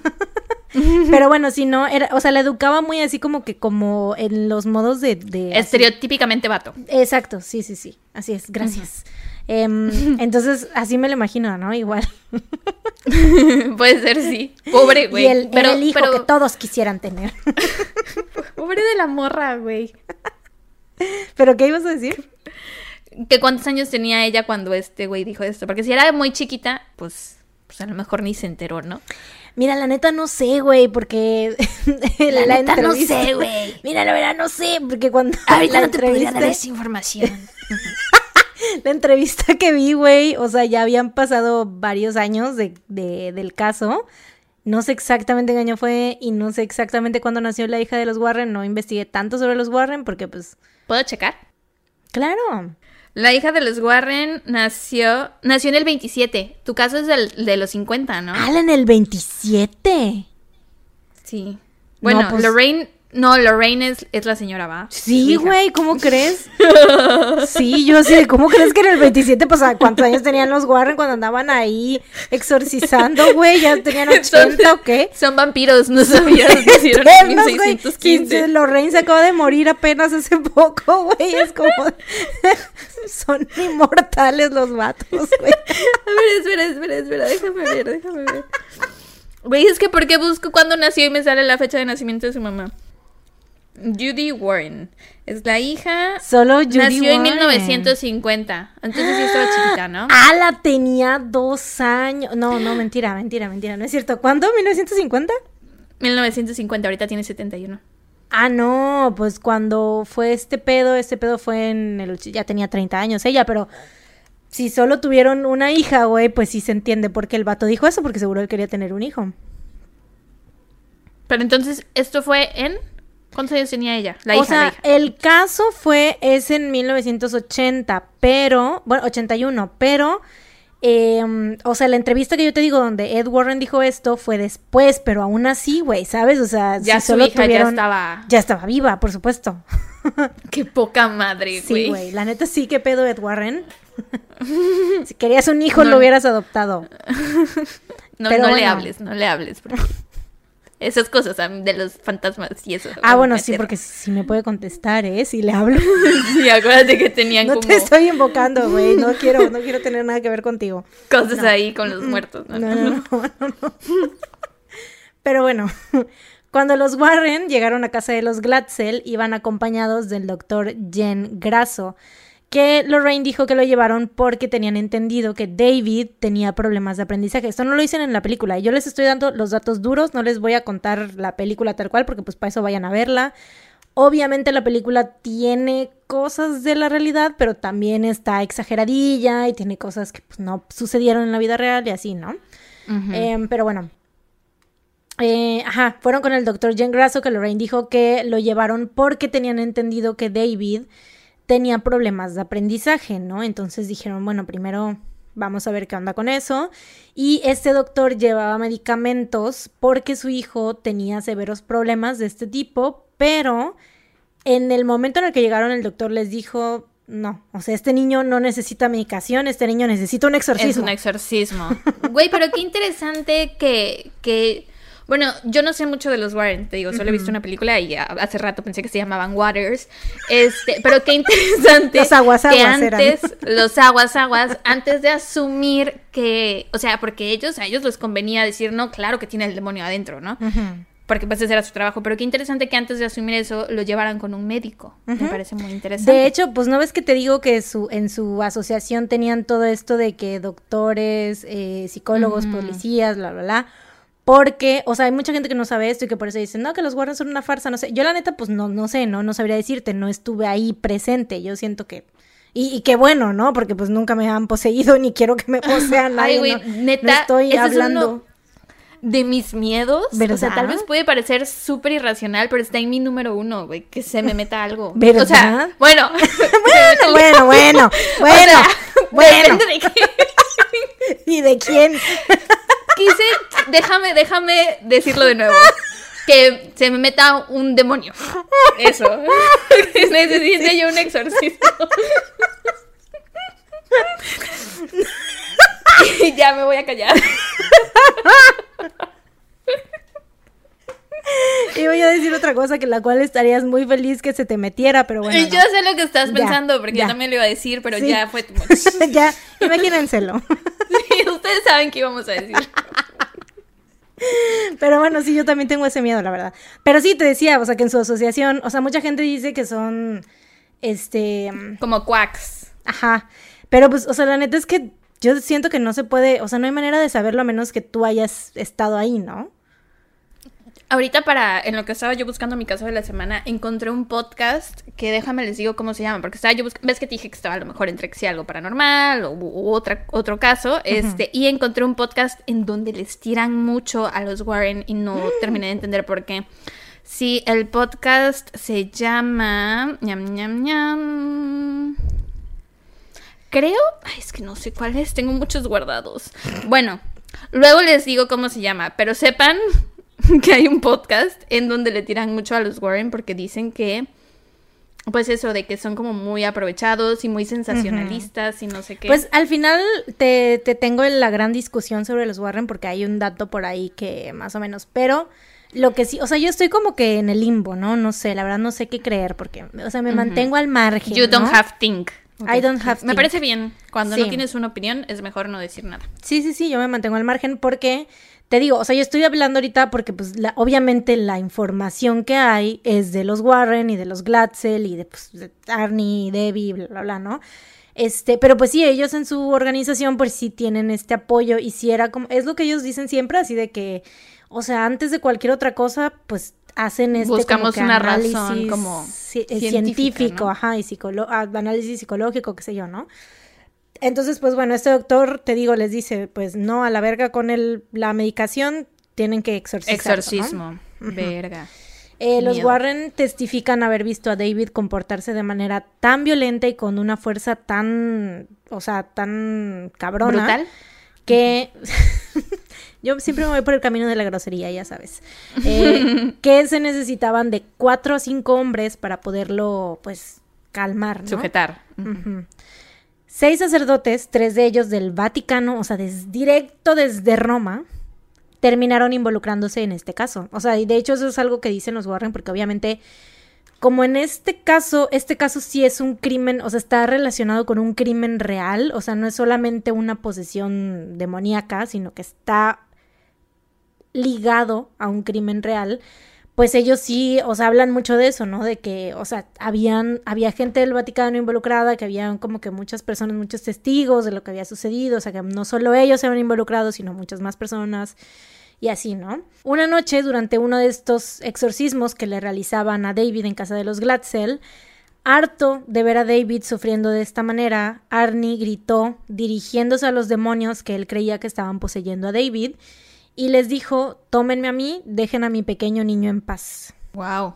Qué desinteresado esto, de su parte. La aparte. neta, ajá, y Ed y Lorraine dicen, o sea, en las entrevistas siempre dicen así de que eso fue un grave error que él cometió porque pues obviamente no sabía lo que se iba a avecinar, ¿no? Para él, o sea, si es que obviamente ellos están hablando desde, desde esta perspectiva. Sí, sí, esto es real. Creyendo, ajá, en, en esto Él la- invitó a los demonios a que Exactamente. eso.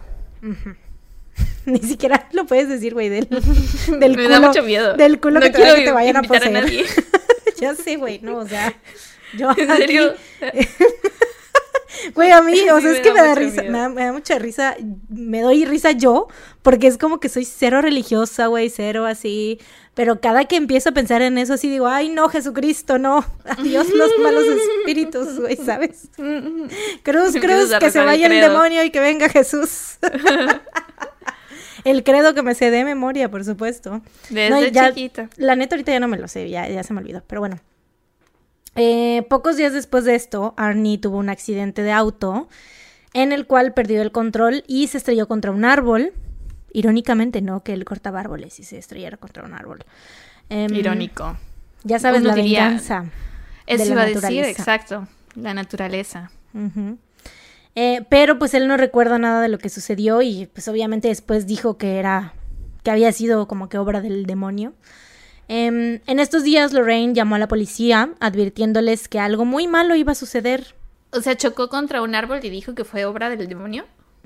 O sea que el demonio El como que lo demonio no tendría como mejores cosas, así como poseerte para que hagas otras cosas en lugar de chocar Mm, contra un árbol. Pues yo creo que porque a lo mejor estaba diciendo que lo quería matar, ¿no? O sea, porque dijo que él no, se- él no sintió que estuviera al- a cargo del volante, o sea, que el demonio se había apoderado del volante y que era el, el que lo no había tenía hecho licencia para conducir chocar. aún. Pero me- yo creo que, o sea, no sé mucho, pero al demonio no le conviene que el cuerpo que acaba de poseer siga con vida para que haga lo que él quiere que haga.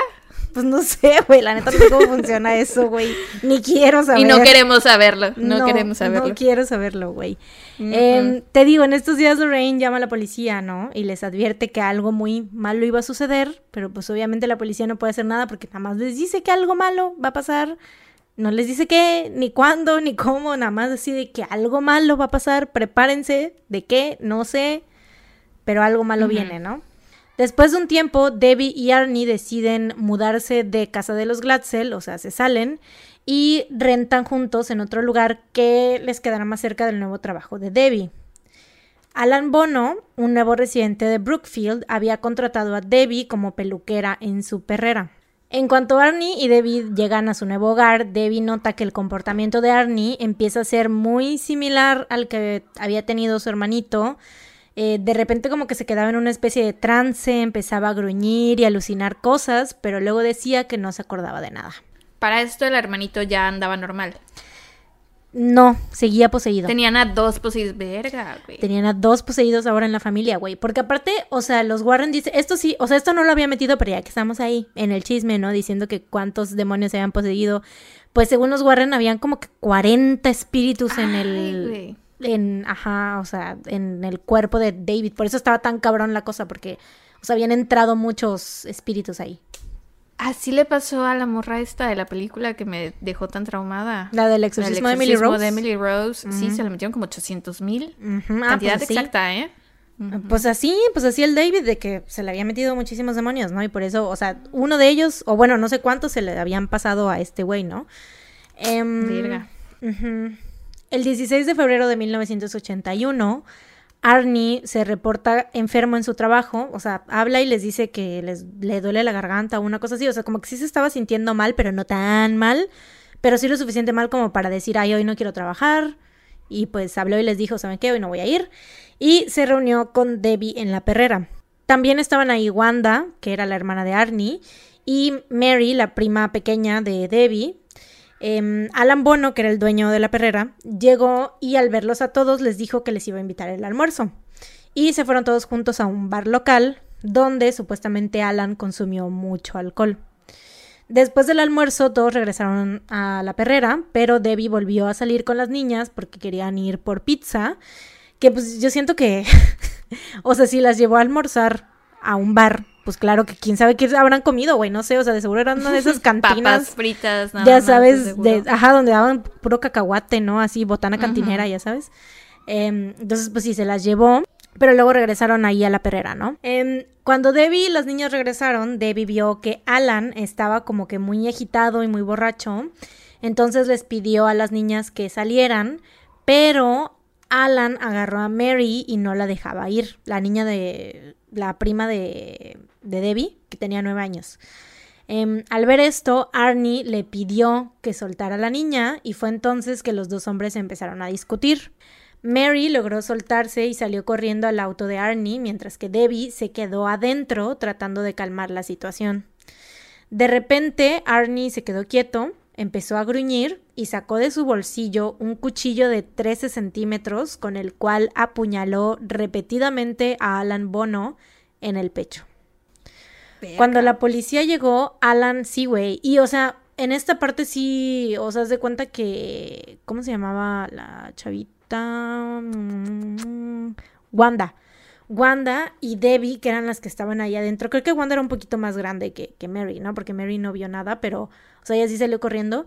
Pero, o sea, esto, ellas testificaron, ¿no? Y dijeron que Arnie estaba realmente, o sea, era otra persona.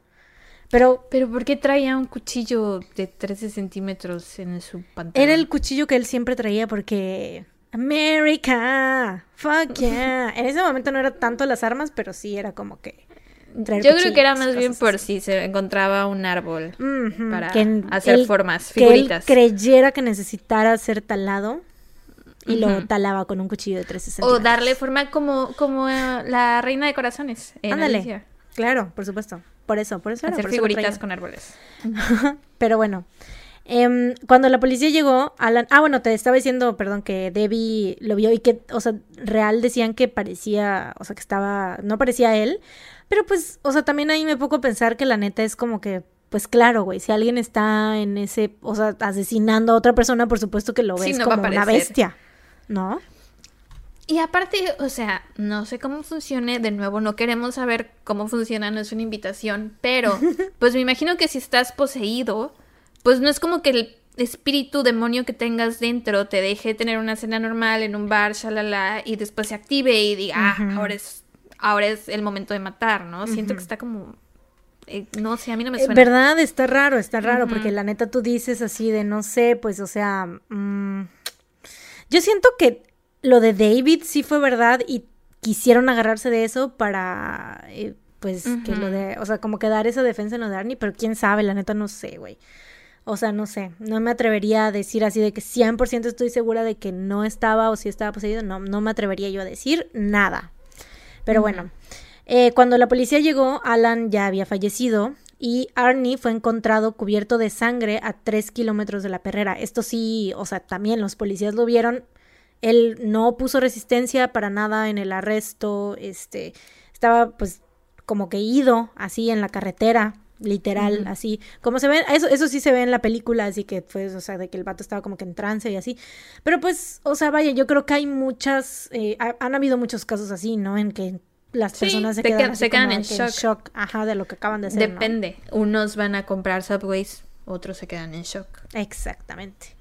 Em, la policía lo arresta y lo detienen en el centro correccional de Bridgeport, poniéndole una multa de 125 mil dólares. Enseguida, el caso se vuelve súper mediático porque pues, los Warren inmediatamente empiezan a trabajar con los abogados de Arnie y aseguraron que se encontraba poseído al momento de cometer el asesinato.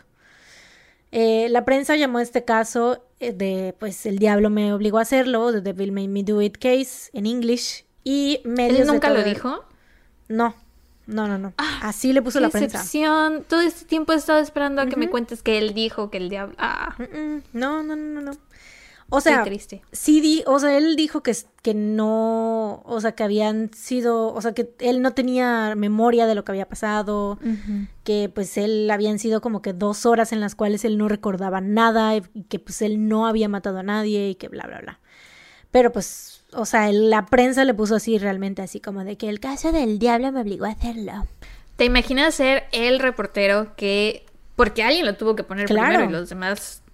Ujú. Wow, qué chido. Sí, pues la neta sí. Eh, y pues obviamente al llamarlo así y al estar involucrados los Warren, pues medios de todo el país estuvieron pendientes del juicio en contra de Arnie. Ahora, Martin Minella, el abogado de Arnie, había viajado a Inglaterra para reunirse con abogados que habían estado involucrados en casos similares y pensaba llevar al juicio especialistas de exorcismo del Vaticano, incluyendo los sacerdotes que estuvieron a cargo de los exorcismos de David Glatzel. Sin embargo, o sea, ya ves que antes del, del juicio como que se hacen, no sé, audiencias o algo así para Ajá. presentar a los testimonios y todo eso, y ninguno de estos testimonios fueron admitidos en la corte. Ah. El juicio se llevó a cabo en Danbury, en la Suprema Corte de Connecticut, el 28 de octubre de 1981. Eh, o sea, ese mismo año, pero ya habían pasado algunos meses. O sea, el asesinato ocurrió en febrero y esto fue hasta octubre. Eh, Martin Mine- Ay, 28 de octubre. Hoy no es 28 de octubre. Ah, hoy es 29. Bueno. 29. X. Eh, Martin Minella intentó presentar la de, o sea, ya le habían este, rechazado lo de los testigos, pero intenta presentar la declaración del acusado Arnie Johnson como no culpable a causa de posesión. Sin embargo, el juez Robert Callahan lo rechaza y le dice que este tipo de defensa jamás podría ex- existir en el Tribunal de Justicia debido a su naturaleza no relativa y no científica. Entonces, pues la defensa se ve obligada a cambiar su argumento y después apelan que Arnie actuó en defensa propia. Oye, pero espérate, eso que dijo el juez es una pendejada porque literal en los juicios gringos los hacen jurar sobre una Biblia que de científico tampoco tienen nada. Sí, exacto. Jurar por Dios que están diciendo la verdad y por el otro lado, o sea, sí creen en Dios pero no creen en- en los Exacto, demonios. exacto, lo mismo es lo que dicen los Warren, o sea, de que Ah, De que la neta, o sea, eso estaba como que mal porque decían, güey, es muchas de las cosas que hay en las en la corte lo basan en Dios y muchos dicen, o sea, la gran mayoría de los jueces dicen, "No, que Dios esto, que Dios que el otro, que Dios para aquí, que Dios para allá." Y pues no aceptan la, entonces, o sea, aceptan la, la presencia de Dios y, aceptar la presencia de Dios y lo de la Biblia y todo eso es es, es aceptar que existe. claro, porque En obviamente blanco y negro. Una de las no y aparte o sea uno de los argumentos también de la de pues de la religión católica y todo es eso no así de que te o sea no hagas cosas malas porque te vas a ir al infierno o sea y Se va a chupar el diablo. sí claro y de que pues güey Satanás está detrás de todos los actos malos y él es el que te quiere convertir y que la chingada y todo entonces crees o no crees no y pues eso es lo que ellos dicen, ¿no? Y que aparte, pues, o sea, no quisieron de, de entrada todo lo de los testimonios, ¿no? Y pues que esto les hubiera ayudado mucho en el caso y que ellos, ellos realmente creen que si los hubieran dejado presentar porque tenían los documentos, o sea, como, no documentos, no, perdón, la documentación de cómo había sido el caso de David y ellos dicen que si en la corte hubieran visto esto, porque no solo era em, pues el hecho en sí de las presencias malignas, sino el estrés por el que había pasado la familia, el cómo estaban, todo, o sea, que, vieran lo real Como de eso, ¿no? todo el contexto. ¿no? Exacto, sí, sí, sí. Entonces, pues ellos decían que si lo hubieran visto, o sea, si lo hubieran aceptado realmente, o por lo menos hubieran tenido como que una oportunidad de sí defenderse en ese caso, ¿no? Porque ya habían habido otros casos que sí habían aceptado esto. Y pues ya ves, incluso en Canadá, ¿te acuerdas el caso de Kenneth Parks? De el que sonámbulo y todo, y a él lo declararon inocente. Sí. Bueno, no culpable. Ajá, bueno, no culpable, ¿no? Y pues sí es, eh, ahí sí va más por el lado científico y así, pero pues, o sea, no sé, o sea, está como que Sí. raro, porque no son pruebas duras, o sea, no es, eh, sí es, cien- o sea, es ciencia, ¿no? Al final de cuentas, la psicología es parte de, o sea, siento que hay también como que investigaciones científicas detrás de, ¿no? Pero pues igual es lo mismo, o sea, también hay investigaciones científicas dentro del, del rango este de las posesiones y eso, pues también, ¿no? Supongo que tiene como que algunas cosillas ahí. Entonces, no sé, siento que es como que un, un área muy, muy rara. Muy, Yo creo que fue una hipocresía. sí. Lo, eh, específicamente lo de este caso. No sabría si lo de la psicología con los demonios y eso, pero. Porque no tengo, no tengo una opinión todavía. Es que eso. pues para mí, o sea, siento que si toman esto del, del sonambulismo, o sea, siento que es casi, casi como decir que, que, o sea, si a él le hubieran dicho así de estaba sonámbulo, tal vez lo hubieran tomado de otra manera, ¿no? O sea, era la palabra real, es la palabra poseído lo que les causa un, un conflicto ahí, porque, o sea, en otros casos esto del sonambulismo ha sido diferente, ¿no? Entonces, no sé. Y, eh, y, o sea, siento, no es lo mismo, pero es, es estar en un trance a fin de cuentas, Exacto. ¿no? Es, sí, es sí, decir, es hacerlo inconsciente. ah, exacto, es no decir, no lo tú. hice yo en pleno uso de mis facultades mentales, ¿no? Ya, ya entiendo a lo que te referías de ella. Pero bueno, el 24 de noviembre de 1981 se da a conocer la deliberación del jurado y Arnie Johnson es encontrado culpable de asesinato en primer grado. Em, y pues, o sea, lo sentencian de 10 a 20 años en prisión, pero pues por su buen comportamiento sale después de solo 5 años. Y la neta, o sea, mira, igual que en el caso de Kenneth Parks, o sea, tú puedes debatir mucho de que, ay, que estaba en trance, que no, que la chingada, que lo que sea, pero de que mató a alguien, mató a alguien. Y ahí está la evidencia, o sea, es, eso sí son como que datos duros, ¿no? De que, a ver, haya sido como haya sido, pero tú mataste a esta persona, ¿no? Entonces es como, en, yo siento que si ya lo habían declarado culpable, entonces es como de, güey, pues que se quede, o sea, si es un homicidio es vida en prisión, ¿no? Mm, no sé, yo lo veo más como en grises. Para mí, no todas las personas que matan deberían de estar toda su vida en prisión. Sí creo que algunos pueden ser rehabilitados. Creo que si es un caso aislado y que nunca hubo antecedentes de que fuera violento y solo fue esa vez, yo creo que a lo mejor no está tan mal que haya salido en cinco años. Y porque, o sea, como que las características alrededor del caso, ¿no? Porque, por ejemplo, en este fue como de, pues estaba, o sea, de que el tipo se estaba poniendo violento, ¿no? Que, no sé, o sea, que estaba borracho y que estaba como que atentando contra Ajá, la se de agarraron los a demás. golpes, ¿no? No se agarraron a golpes, o sea, literal sí, o sea, él fue Él y lo soltó a la apuñaló. niña y él fue y lo apuñaló. Ok, ya. Entonces es como que no es tanto lo mismo, pero tal vez, o sea, no estuvimos ahí, no podemos decir qué fue realmente exactamente lo que pasó, porque tampoco hay tanta recolección de exactamente lo que pasó, pero pues al final de cuentas él lo apuñaló y no tenía, o sea, yo no vi, no encontré en ningún lado que él tuviera, este, marcas de, de, de defensa por parte de, de Alan. Entonces, pues... No, y pues más si estaba súper borracho el vato, ¿cómo se va a defender? Sí, claro, yo creo que hubieran habido otras maneras, obviamente, de calmarlo antes de sacar un cuchillo y apuñalarlo, ¿no? O sea, ponte tú que se hubieran agarrado a golpes, pues sí, pero pues al final de cuentas sí lo apuñaló.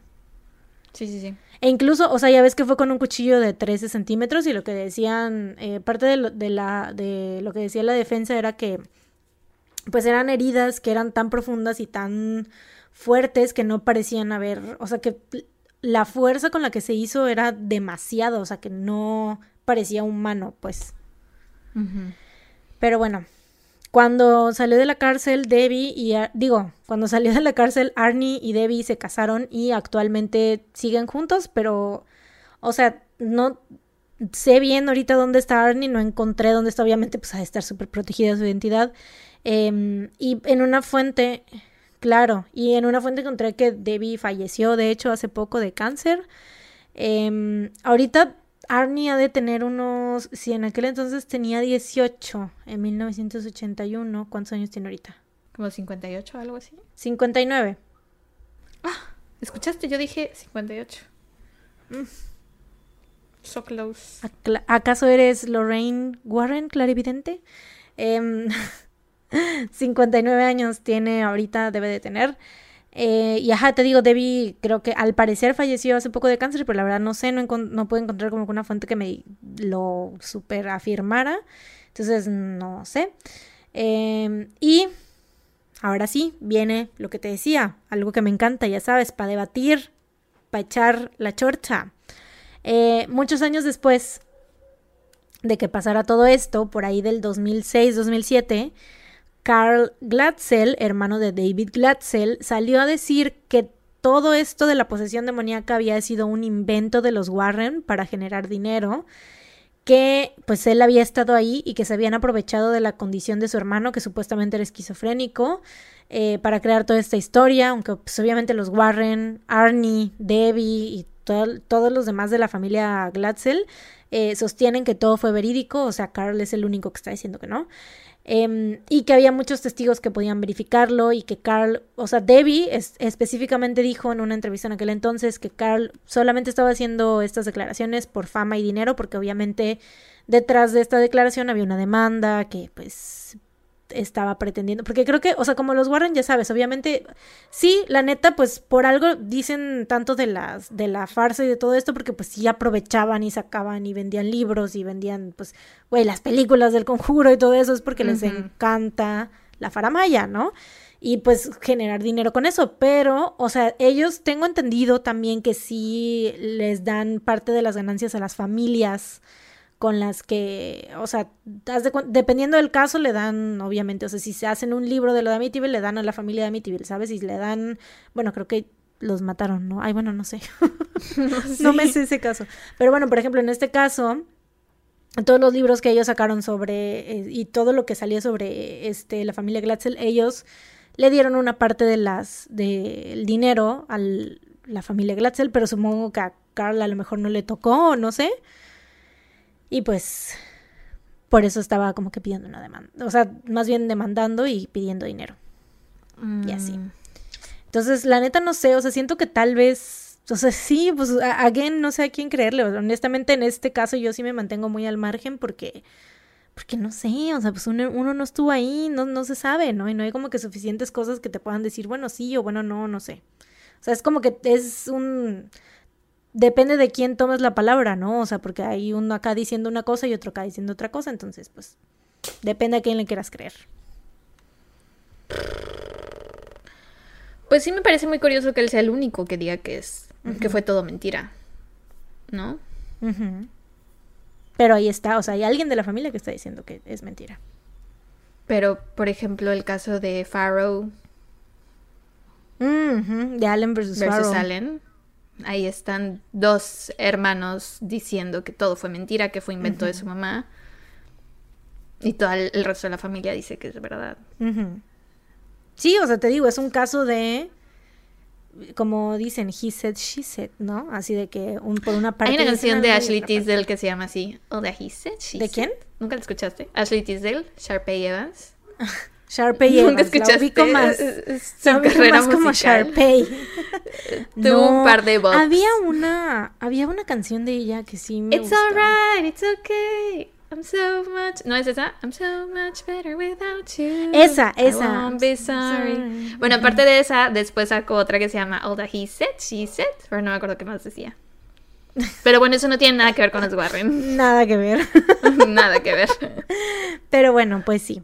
Eh, les comento mis fuentes fueron el video de The Devil Made Me Do It, The Conjuring 3 Real Story del canal oficial, eh, no, del canal Official Ed and Lorraine Warren Channel, supuestamente es el canal oficial de, de- oficial de Ed y Lorraine. Oficial.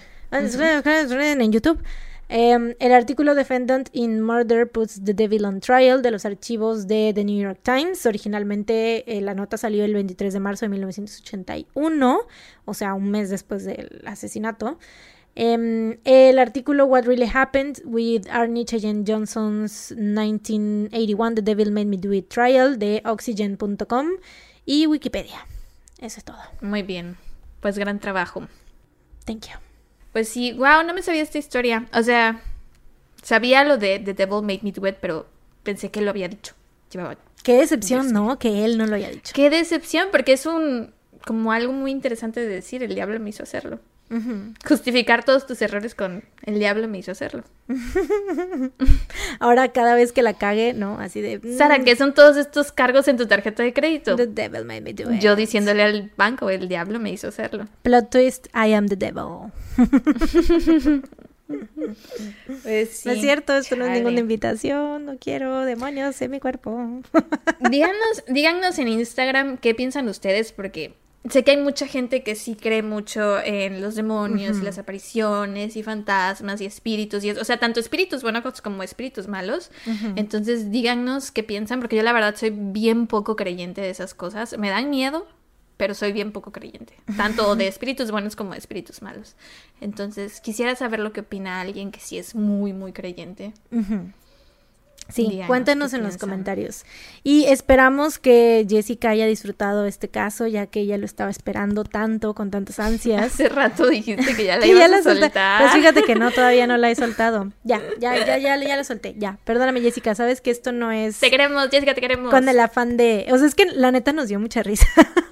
Sí, nos dio mucha risa porque aparte literalmente Literalmente en enero. desde enero estoy esperando la película O sea, a lo mejor, a lo mejor ha sido, o sea, como lo has esperado con tantas ansias, sientes que fue Parece que ha más pasado tiempo. casi un año, ¿no? Exacto, sí, sí, sí. Sí, a mí me ha pasado la verdad así también que digo yo, no mames, ya desde hace dos años que estoy esperando, bla, bla, bla, y neta, no, o sea, tiene como seis meses, ¿no? O sea, Sí, Así lo han sucede, escuchado aquí, somos muy exageradas. Sí. Sobre todo con el tiempo, los números, Así es. los días, etcétera.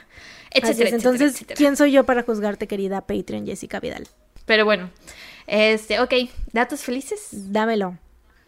Are we ready for some datos felices? Sí. Yes, we Eh, are. el primer dato feliz, el concierto de PTD online. Ah, Jazz, jazz. Se vienen datos felices de los Bangtan. I'm sorry for everybody.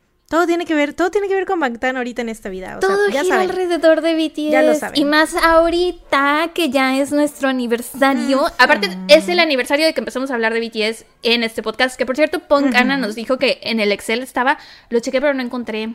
No encontré el. Bueno, dice que está etiquetado, ¿no? Que el momento en el, bueno, el episodio en el que empezamos a hablar de BTS, si ella dice, yo le creo. Yo Em, también le creo, creo que no supe buscar, pero chequé por mi cuenta en nuestros, en nuestros episodios y según yo, el 4 de noviembre del 2020, el episodio 34 se parece a mí, pero no es. Fue cuando dijimos que ya habíamos caído en las garras de BTS. Sí, sí, sí, sí. Eh, Y eso porque- lo tuvimos que haber grabado como por estas fechas. Sí, el aniversario, yo tengo marcado mi aniversario como el 23 de octubre. Uh, feliz aniversario. fue- Armiversario. Aniversario, que fue Armiversario. la primera vez que tuiteé algo sobre Dynamite, que me está, o sea, que estaba escuchando Dynamite que me gustaba mucho. Y pues de ahí, un GIF de Baby Groot bailando. así es, y desde ahí me fui como hilo de media, así que pues ese es mi, mi, mi aniversario. ¿Y el tuyo? Mi aniversario es el 25 de octubre porque fue cuando encontré unas capturas de pantalla en mi celular de que tenía mi historial de YouTube lleno de videos de BTS. Entonces, feliz Y justo te salió, justo te salió también un recuerdo de Time Hop de que 70% De que de nuestras ya- conversaciones Ajá. eran BTS y 30% del podcast, lo cual sigue siendo verdad. Inclusive yo diría que 80% BTS y 20% Ya casi no hablamos de, de True Crime ni 90% del podcast. BTS, 90% BTS, 10% del podcast. Güey, de hecho estuve, estos, eh, desde que empezó octubre, empecé a checar esa aplicación Time Hop todos los días porque yo sabía que ya se acercaba la fecha en que habíamos caído con BTS, entonces quería saber, quería como ¿Qué día? eh, experimentar todo, todo eso de nuevo. Estaba muy emocionada. Qué bonito. Entonces, sí. Feliz aniversario. Otro dato feliz es que mañana es la repetición del concierto. Entonces, estoy muy emocionada por eso. Sí, qué emoción. Y ya, Jimin y Jungkook se veían guapísimos en el concierto. Estaban desnudos, encuerados, las los licenciados. Más bendecidas. Las, más. bemen- Güey, yo les. Porque antes de que fuera el concierto se filtró una foto. Se filtraron dos fotos. Una de Jungkook donde se veía rubio, que se los dijo Mariana en el episodio de la semana pasada. Y otra donde Jimin salía con un escotazo casi al ombligo. Entonces, cuando sale en el concierto, güey, y veo que su escotazo. O sea, que su saquito Un solo había botón. un botón. Un botón pendiendo de su puta vida y. ah. Güey. Y luego sé, presentaron Y las cadenas. Blood, Sweat and Tears. Blood, Sweat and Ay, Tears. El cabello, güey. Los dos se veían muy guapos, neta. Güey, se veían 10 de 10 hermo- o tu sea, hombre, 10 de 10 dioses, mi hombre. Güey, sí, sí, sí. O sea, neta, y los demás también se veían muy guapos. O sea, todos, siempre, ¿no? O sea, Sí, Namjoon, que nos aplaste, la verdad. Ah, por favor, con su gran cuerpo. Lo deseo mucho. Pero, o sea, la neta es que no. Creo que incluso otras, o sea, las otras, las demás armies. que Otras no- armies que no son ni Jungkook ni Jimin Bias Exacto. dijeron que, que se sintieron personalmente atacadas por nuestros novios. Fueron. Sí, sí, sí. Es y que la, la, verdad neta, sí, me dio mucha risa, güey, el meme de que decían de, de Jungkook. BTS que- en la alberca. Ah, no, no, no, que preguntó si estábamos, si- o sea, que dijo, Army, ¿están bien? Y luego Ajá, empezó. y que después se levantó Fake la- love, güey, a la bestia, güey. Y comentaban así de, pues claro, quería asegurarse de que si estábamos bien porque estaba a punto de asesinarnos a la verga. y sí, así es, amigos, quedé, permanecí, fallecí. Fue muy bello, neta, nuestros días son mejores desde que BTS llegó a nuestras vidas y la verdad es que me da mucha felicidad los mensajes que recibimos a veces de algunas escuchas, algunas y algunos y algunas este, escuchas que empezaron a escuchar BTS porque nos escuchan hablar de ellos o porque lo hemos recomendado y que también pues ahora les cambió la vida a ustedes también, entonces eso me da mucha felicidad y gusto. O sea, siento que así como hay personas que dicen, a la verga, ya van a empezar de nuevo con BTS, hay otras que dicen, ah, van a hablar de nuevo de eso que tanto les gusta, qué bonito. Sí, así es. Y Ustedes sabemos son que mis favoritos. Y sabemos que hay muchos armies y muchos armies y muchas armies aquí en el podcast, entonces eh, que es que están muy felices y- e incluso parte de el por qué nos recomiendan De que es les porque- guste el podcast es porque nos gusta BTS. Entonces, qué exactamente. chido. Y Boraje. déjame decirte, déjame decirte mi dato feliz. Ya Dime. sabes cuál es, por supuesto que sabes cuál es. El cover que hizo Jungkook de la canción Falling. Falling de nada más y nada menos que nuestro, Nuestro poderosísimo Harry Styles. O sea, yo estaba. ¿Cuándo ¿En fue la última vez que mencionamos a Harry? Uh, no sé, ya la neta, pobrecito, güey, lo tenemos bien olvidado. ¿Quién sabe, eh? La neta, hay que buscar. Pero... Creo que lo mencionamos cuando fue lo de los Grammys. Fue, creo que fue la Mm, última vez. Ajá, creo que fue la última vez que fue como que wow, así de que nos movió el tapete, esa vez, ¿no? No es cierto. Yo lo mencioné hace poco porque empezó su gira. Y de Mm, hecho ahorita va a ser el fue dato feliz. Fue, fue dato feliz, ¿no? Ujú, Es verdad. Sí, sí, sí. Pero bueno, hablamos Pero del cover. yo estaba en serio, no saben. Sara sí sabe. Y, o sea, estaba yo. Yo sé. Vaya que sé. Le mandé fotos Yo sé. Neta lloré, o sea, no sé por qué me... Bueno, sí, sí sé, porque soy bien pinche chillona, o sea, veo fotos de Jungkook y lloro, o sea, así es mi vida. así es mi vida, o sea, porque me da risa, porque sí le dije a Sara así que, güey, yo no pensé que fuera a llorar. Y Sara, güey, no seas ridícula, si tú ves fotos de Jungkook y lloras, ¿cómo creías? La cantidad de veces que me dices, güey, estoy llorando y me matas una foto de Jungkook. Y me dice, güey, ¿cómo creíste que no ibas a que llorar no con ibas un a llorar. con un cover de, de, de Jungkook de Harry, o sea, Sí, no, no, no, en serio. Es que aparte la voz de Mi Cookie es tan preciosa, tan... mm, tan hermosa, me, me, me, me provoca cosas, en serio. Y pues obviamente una canción de Harry fue como que no, o sea, me explotó ahí todo. The best of both worlds. Sí, todo güey. me explotó, en serio. Fue como que mm, too much. Lloré, en serio lloré mares. Hagan de cuenta Alicia cuando es, cuando No puede está parar de intentando abrir llorar. la puerta, ajá, así. Y hace literal un mar de lágrimas, así yo. O sea, y aparte me daba risa porque quitaba yo la canción y ya dejaba de llorar, me calmaba. Yo decía, ay, ya no pasó nada. La volví a poner y otra vez. Qué risa, güey. Pero bueno, ese es mi dato feliz. Tengo esta semana también una recomendación que feliz. Claro que sí. Ya dejamos de hablar de BTS, que bueno, seguramente ya los que no son armies ya se salieron. ya dejaron de escucharnos. El 70% de Pero- nuestros escuchas nos deja de escuchar en los datos felices, Sí, no pasa nada. Se sabe ya, X. Se sabe. Eh, para los que andan súper bien de su salud mental y no, no necesitan este tener un, un dato que les eh, aligere Sí, que les- los casos que acabamos de contar, ¿no? este, eh, ¿qué iba a decir? Ah, sí, recomendación feliz es, fíjate que la semana pasada empecé a escuchar, a escuchar, no, a ver un anime que me recomendó mi poderosísima amiga Susi, amiga del podcast. Saludos. Susi. Min Susi, saludos. Siempre nos escucha la Min Susi, la eh, señora de Min Yoongi, De Min Yoongi. de Yoongi Min. de Yoongi Min, y me recomendó eh, un anime que se llama The Way of the House Husband, o en japonés es Go Goku Shufudo. en español, Mira, japonés, sí sabes hablar. claro, Hace claro. rato que te pregunté los buenos días en coreano. en español es de Yakuza a amo de casa. ¿Cómo te quedaste? Ok. Y eso, pues eso es, es sobre un vato que era yakuza y se convierte, o sea, deja de, eh, pues deja como que la vida de yakuza para convertirse en amo de casa y es cagadísima, güey, neta, me- yo estaba, eh, sigo porque todavía la estoy viendo, o sea, me cago de risa, güey, o sea, es como, ni me la quiero terminar porque no quiero que, que, que, que se acabe Que esta acabe. fuente de felicidad para mí, güey, sí, que obviamente sé que la puedo volver a ver y así, porque aparte son Pero capítulos... Sí, no es lo mismo, exacto. Este, son capítulos de que duran 15 minutos, son 10 capítulos. Ah, es súper cortitos. Exacto. Ay, qué difícil. Sí, está en Netflix, por si la quieren ver. Se las, neta, se las súper recomiendo muchísimo. Eh, o sea, a- te hace reír bien cabrón porque, o sea, neta son situaciones en que hay, hay un, un episodio que me gustó mucho, donde, o sea, cada episodio de hecho son como compilaciones porque está basado en un manga, entonces es como compilaciones de, de pequeños episodios de como que, no sé, de tres minutos o así. Y haz de cuenta que hay un episodio que es los... O sea, el vato está como que eh, plantando así cosas en su, en su balcón y está plantando pues de que albahaca y cosas, plantitas de señora, güey, ya sabes, para la comida, para la cocina y así. Y unos policías lo están viendo desde afuera y están así de que ese vato debe estar plantando marihuana, la hay que perseguirlo, que no sé qué, seguro lo va. Y el vato sale de su casa así con un maletín, ¿no? O sea, porque lleva las plantas en un maletín porque se las va a regalar a unas señoras con las que se lleva de, de con las que hace ejercicio a veces, güey, que está como que su club de, de amas de casa, sí, sí, sí. De pilates. Va- sí, sí, sí, de hecho sí, güey, de, de yoga y así, ¿no? Y este, entonces va con, la mal- con el maletín lleno de albahaca y plantas varias así, y los policías así de, hay que perseguirlo porque seguro va a ser la entrega, que no sé qué. Y cuando llegan, pues es así como que obviamente le piden que abra la, la maleta y todo, y los vatos quedaron porque pues era pura planta de para cocinar. Pero está muy cagado, o sea, son puras situaciones de ese tipo, ¿sabes? Que toda la gente, que porque se ve muy malote, está todo tatuado y así, ¿no? Y este, se ve, o sea, como imponente, así de que es una persona así mala, ¿no? Pero pues es realmente porque se ve así, pues, rudo, ¿no?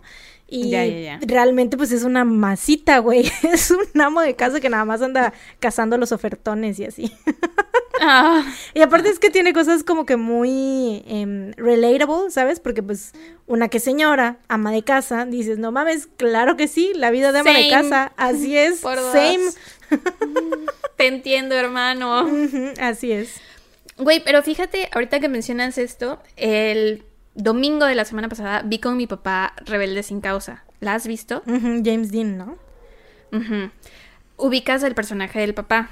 Ay, es que ya no me acuerdo, tiene un chingo que la vi, ya no me acuerdo la verdad.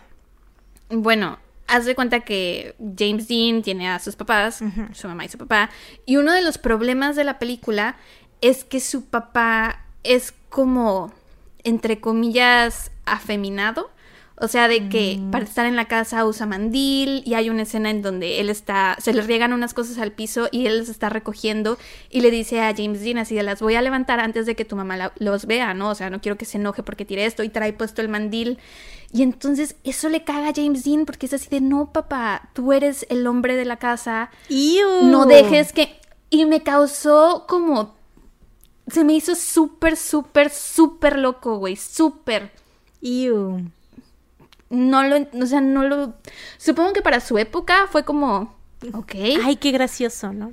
porque salió en el, no, y es que aparte era de drama, o sea, era como de, sí, claro, como el señor va a traer un mandil, que no sé qué, véanlo, todo emasculado, pero, no sé, Chale, si feo, alguien, ¿no? sí, pero si alguien ha visto, este, Rebelde, Rebelde sin causa. Ajá, que, que me diga qué piensa de ese tema, porque me acuerdo que también cuando vi Dirty Dancing, también me acuerdo que la película no me terminó de hacer clic por algunas cosas, pero alguien me dijo, bueno, es que para su contexto en el que estuvo, es un buen comentario sobre la sociedad en esa época, pero ahorita yo no lo puedo ver todavía con Rebelde sin causa. Pues mira, yo creo que todo esto, o sea, todo, todo lo del cine es como que pues ahí queda el documento de cómo estaba la sociedad en ese entonces, ¿no? O sea, de lo que era aceptado y, y- porque también el cine refleja muchísimas cosas de cómo somos nosotros como sociedad, cómo nos encontramos ahorita y cómo pues las mentes creativas reflejan la sociedad, ¿no? Entonces, pues yo siento que es un buen como que caso de estudio ver esos, ese tipo de comportamientos, ¿no? Y cómo ha cambiado ahora. Y cambiado, o sea, más bien si realmente ha cambiado, ¿no? Porque yo creo que, o sea, es muy difícil ahorita ver a un hombre amo de casa. O sea, me refiero en cuanto a los que viven en pareja, pues a lo mejor sí se han... em, pues los hombres se han ido independizando un poco, ¿no? O sea, como que yo sí siento a lo mejor un cambio en ese sentido de que ya... em, pues los hombres no esperan que alguien les haga las cosas, ¿no? O sea, ya es, o sea, eh, me ref- refiriéndome a las labores del hogar, ¿no? O sea, ya es como que ya ellos, pues, se independizan, ¿no? O sea, quieren valerse por sí mismos y así. Pero, o sea, en el rol de pareja siento que sigue siendo, o sea, es raro, ¿no? Es poco común que, que el hombre sea el que se quede en la casa a cuidar y así, ¿no? bueno, en esta película los dos trabajaban, pero. No sé, siento que ahorita ver a un hombre con mandil no creo que a ningún hijo le causaría, Ah, a un sí, hijo claro. varón, ver a su papá con mandil no sería así como de, ah, papá, tú tienes que ser el hombre, tienes que ser el fuerte en la casa, ¿cómo vas a tener un mandil? Que no sé qué, como si el mandil le hiciera qué, güey. Aparte, pues todos los chefs usan mandil, ¿no? Es como que... Y son hombres. Y la gran mayoría de los chefs, la gran mayoría de los chefs son hombres, a pesar de que se sabe que las mujeres tenemos mucho talento para cocinar. Los hombres. Eso también estaría interesante discutirlo, pero luego, porque qué interesante que en casa las que por lo general cocinan son las mujeres, pero que a los que les pagan chido por cocinar sean a los chefs, que por lo general son hombres. Son hombres. Estaría interesante hablarlo un día. Sí, la neta sí. Pero bueno. Este, ok, pues eso fue todo por el episodio de esta semana. Yay, déjenos saber en los comentarios del Instagram qué les pareció, si les gustó, no les gustó. Gracias por acompañarnos una semana más. Ah. Creo que ya no queda nada más que decir y entonces pues solo queda decirles que eh, nos escuchan la próxima semana con un episodio más de su podcast favorito. Mientras tanto, cuídense. Y recuerden, no salgan de casa. Ah, igual ya en este episodio podemos poner la intro terrorífica que alguien nos hizo. Tun, tun, tun. ¿O no? Tun, tun, tun. Bye. Bye.